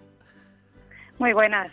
Oye, un placer ¿eh? que estés con, nosotros. Te agradezco que, que pases por los micrófonos de un buen día para viajar porque claro, desde un punto de vista del viajero y del turismo, pues eh, hombre, el centro de interpretación, digamos que ocupa un papel reseñable. Pero casi la primera pregunta que te voy a hacer, Clara, ¿cuándo surgió el centro de interpretación del prerrománico? Pues, pues ahora te cuento, Pablo. En primer lugar, pues muchas gracias por, por dar esta oportunidad para hablar del Centro de Recepción e Interpretación del Prerrománico Asturiano. Enhorabuena por tu programa porque es interesantísimo. y, y te cuento la historia. Este es un edificio que se construyó en los años 40 por el arquitecto Luis Menéndez Pidal cuando intervino en el conjunto histórico monumental del Naranco. Mm. Lo construyó como las antiguas escuelas Así que ya el origen de este edificio fue absolutamente didáctico. E histórico. Pues, e histórico, Clara, porque e ya Luis Menéndez Pidal por supuesto. ya es una figura reseñable en este caso. Como, como centro de interpretación, ¿cuándo se abrió? ¿Cuánto, ¿Cuánto tiempo lleváis ya en funcionamiento? Pues mira, por un lado en el año 96-97, los arquitectos Jorge Evia y Cosme Cuenca intervinieron en el edificio y lo transformaron como espacio museístico dedicado al prerrománico asturiano. El enclave es ideal para ello porque está muy cerca del monumento de Santa María de Naranco, a unos apenas 150 metros y unos 500 metros de San Miguel de Lillo, y se vio como una buena oportunidad para hablar de todo el prerrománico. La actual gestión es de 2012. Yo llevo aquí desde 2012. Correcto. Bueno, ¿qué nos encontramos? ¿Qué se encuentra el viajero? ¿Qué se encuentra el turista? ¿Qué se encuentra el asturiano que se acerca por primera vez a, a este centro de interpretación del prerrománico asturiano, Clara? Pues mira, sí, además a, varios niveles. Por un lado, pues eh, el turista que viene a conocer los monumentos del prerrománico, lo primero que se encuentra es precisamente eh, ese espacio, porque bueno, para los que no lo conozcan, eh, aparte de estar por la parte de abajo de Santa María de Naranco, el acceso a los monumentos es peatonal, de la que se sube por la avenida de los monumentos, hay un aparcamiento grande justo donde está el desvío a la carretera Aules. Y hay, partiendo del aparcamiento, una calella, un camino que llega a las casas que están por debajo de Santa María de Naranco. Y una de esas casas está es este edificio, las antiguas escuelas. Entonces, eh, lo primero que nos encuentran es a nosotros, donde les explicamos un poquito eh, lo que hay en la zona y cómo se visitan los monumentos del prerrománico. Nosotros eh, no vendemos las entradas, no gestionamos los monumentos, eso lo hace la parroquia, pero explicamos cómo funcionan, por si no encuentran a la guardesa en los monumentos. Y de hecho, esta siempre es una muy buena parada inicial, porque como comentaba antes, la información aquí abarca todo el prerrománico asturiano. Los visitantes que vienen a conocer el conjunto de aquí, estos dos monumentos, pues muchas veces no conocen el resto. Entonces, aquí lo que van a encontrar a través de una serie de paneles, son 12 paneles que siguen una secuencia cronológica y donde se habla de cada una de las etapas y de cada uno de los monumentos del prerrománico asturiano, que son 15 en toda Asturias, siete patrimonio mundial, cinco patrimonio mundial en Oviedo, porque sí que es verdad que Santa María de Naranco, pues bueno, la joya de la corona, eh, símbolo prácticamente de Asturias, y muchas veces, pues bueno, los otros son más desconocidos. Entonces, por un lado, aquí tienen la información de conjunto para situar eh, en contexto histórico y cronológico lo que van a ver a continuación. Ya digo, tiene una serie de paneles en diferentes idiomas, eh, tenemos en asturiano, castellano, inglés, alemán, francés, también tenemos una serie de folletos a modo de resumen para quien no tiene mucho tiempo o prefiere pues bueno hacer una pasada rápida, ir a monumentos y después regresar, que eso es una cosa que se nos da muy a menudo. También hay un par de vídeos, uno general de todo el prerrománico, otro específico de la última intervención que se ha hecho en San Miguel de Lillo y luego pues puntualmente pues tenemos una zona donde se realizan exposiciones y una zona de talleres para actividades especiales en fechas puntuales.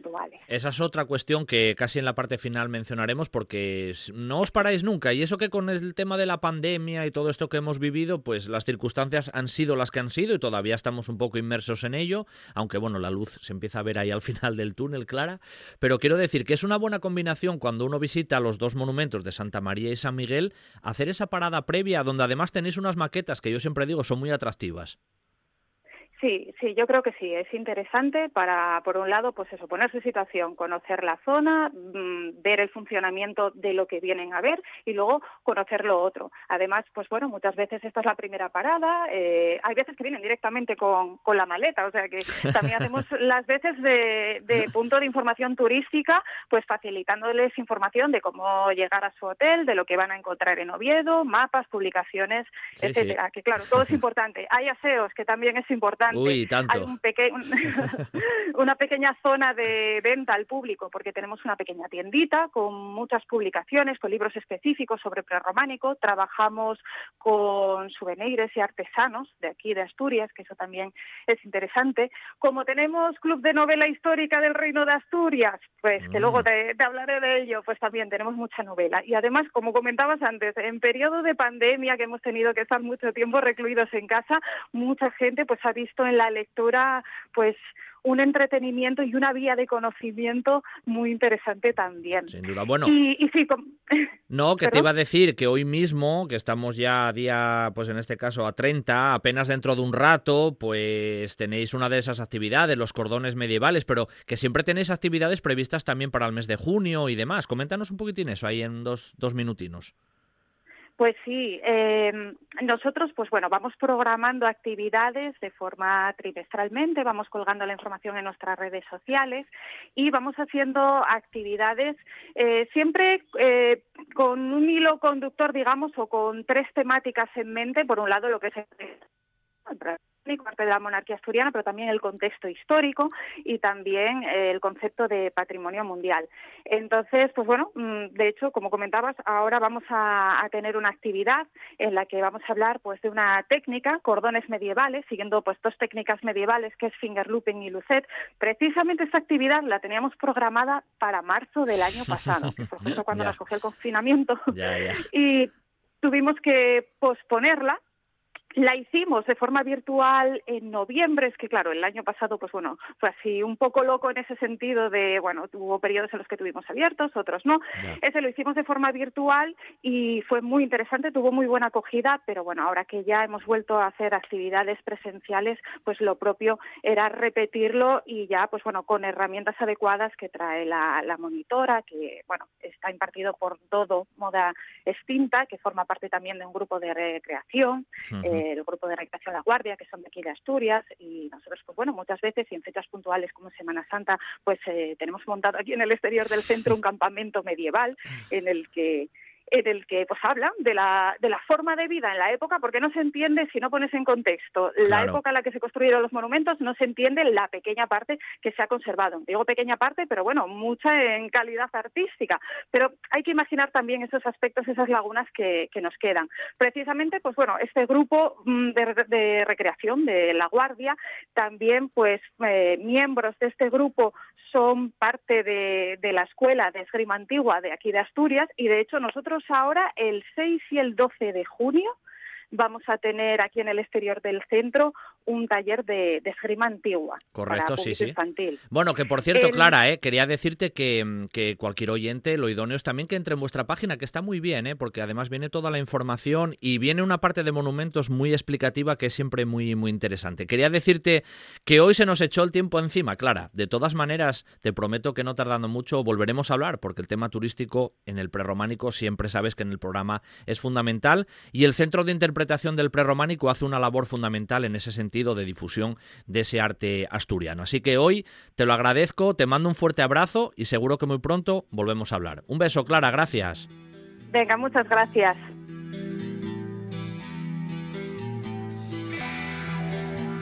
Y hasta aquí nuestro tiempo viajero, pues en esta mañana de domingo. El fin de semana que viene regresamos de nuevo en un buen día para viajar. En los mandos técnicos, Juan Saiz Pendas y al micrófono, una vez más, vuestro amigo Pablo Vázquez. Fin de semana que viene, más aventura y más viaje en un buen día para viajar. Hasta el próximo sábado.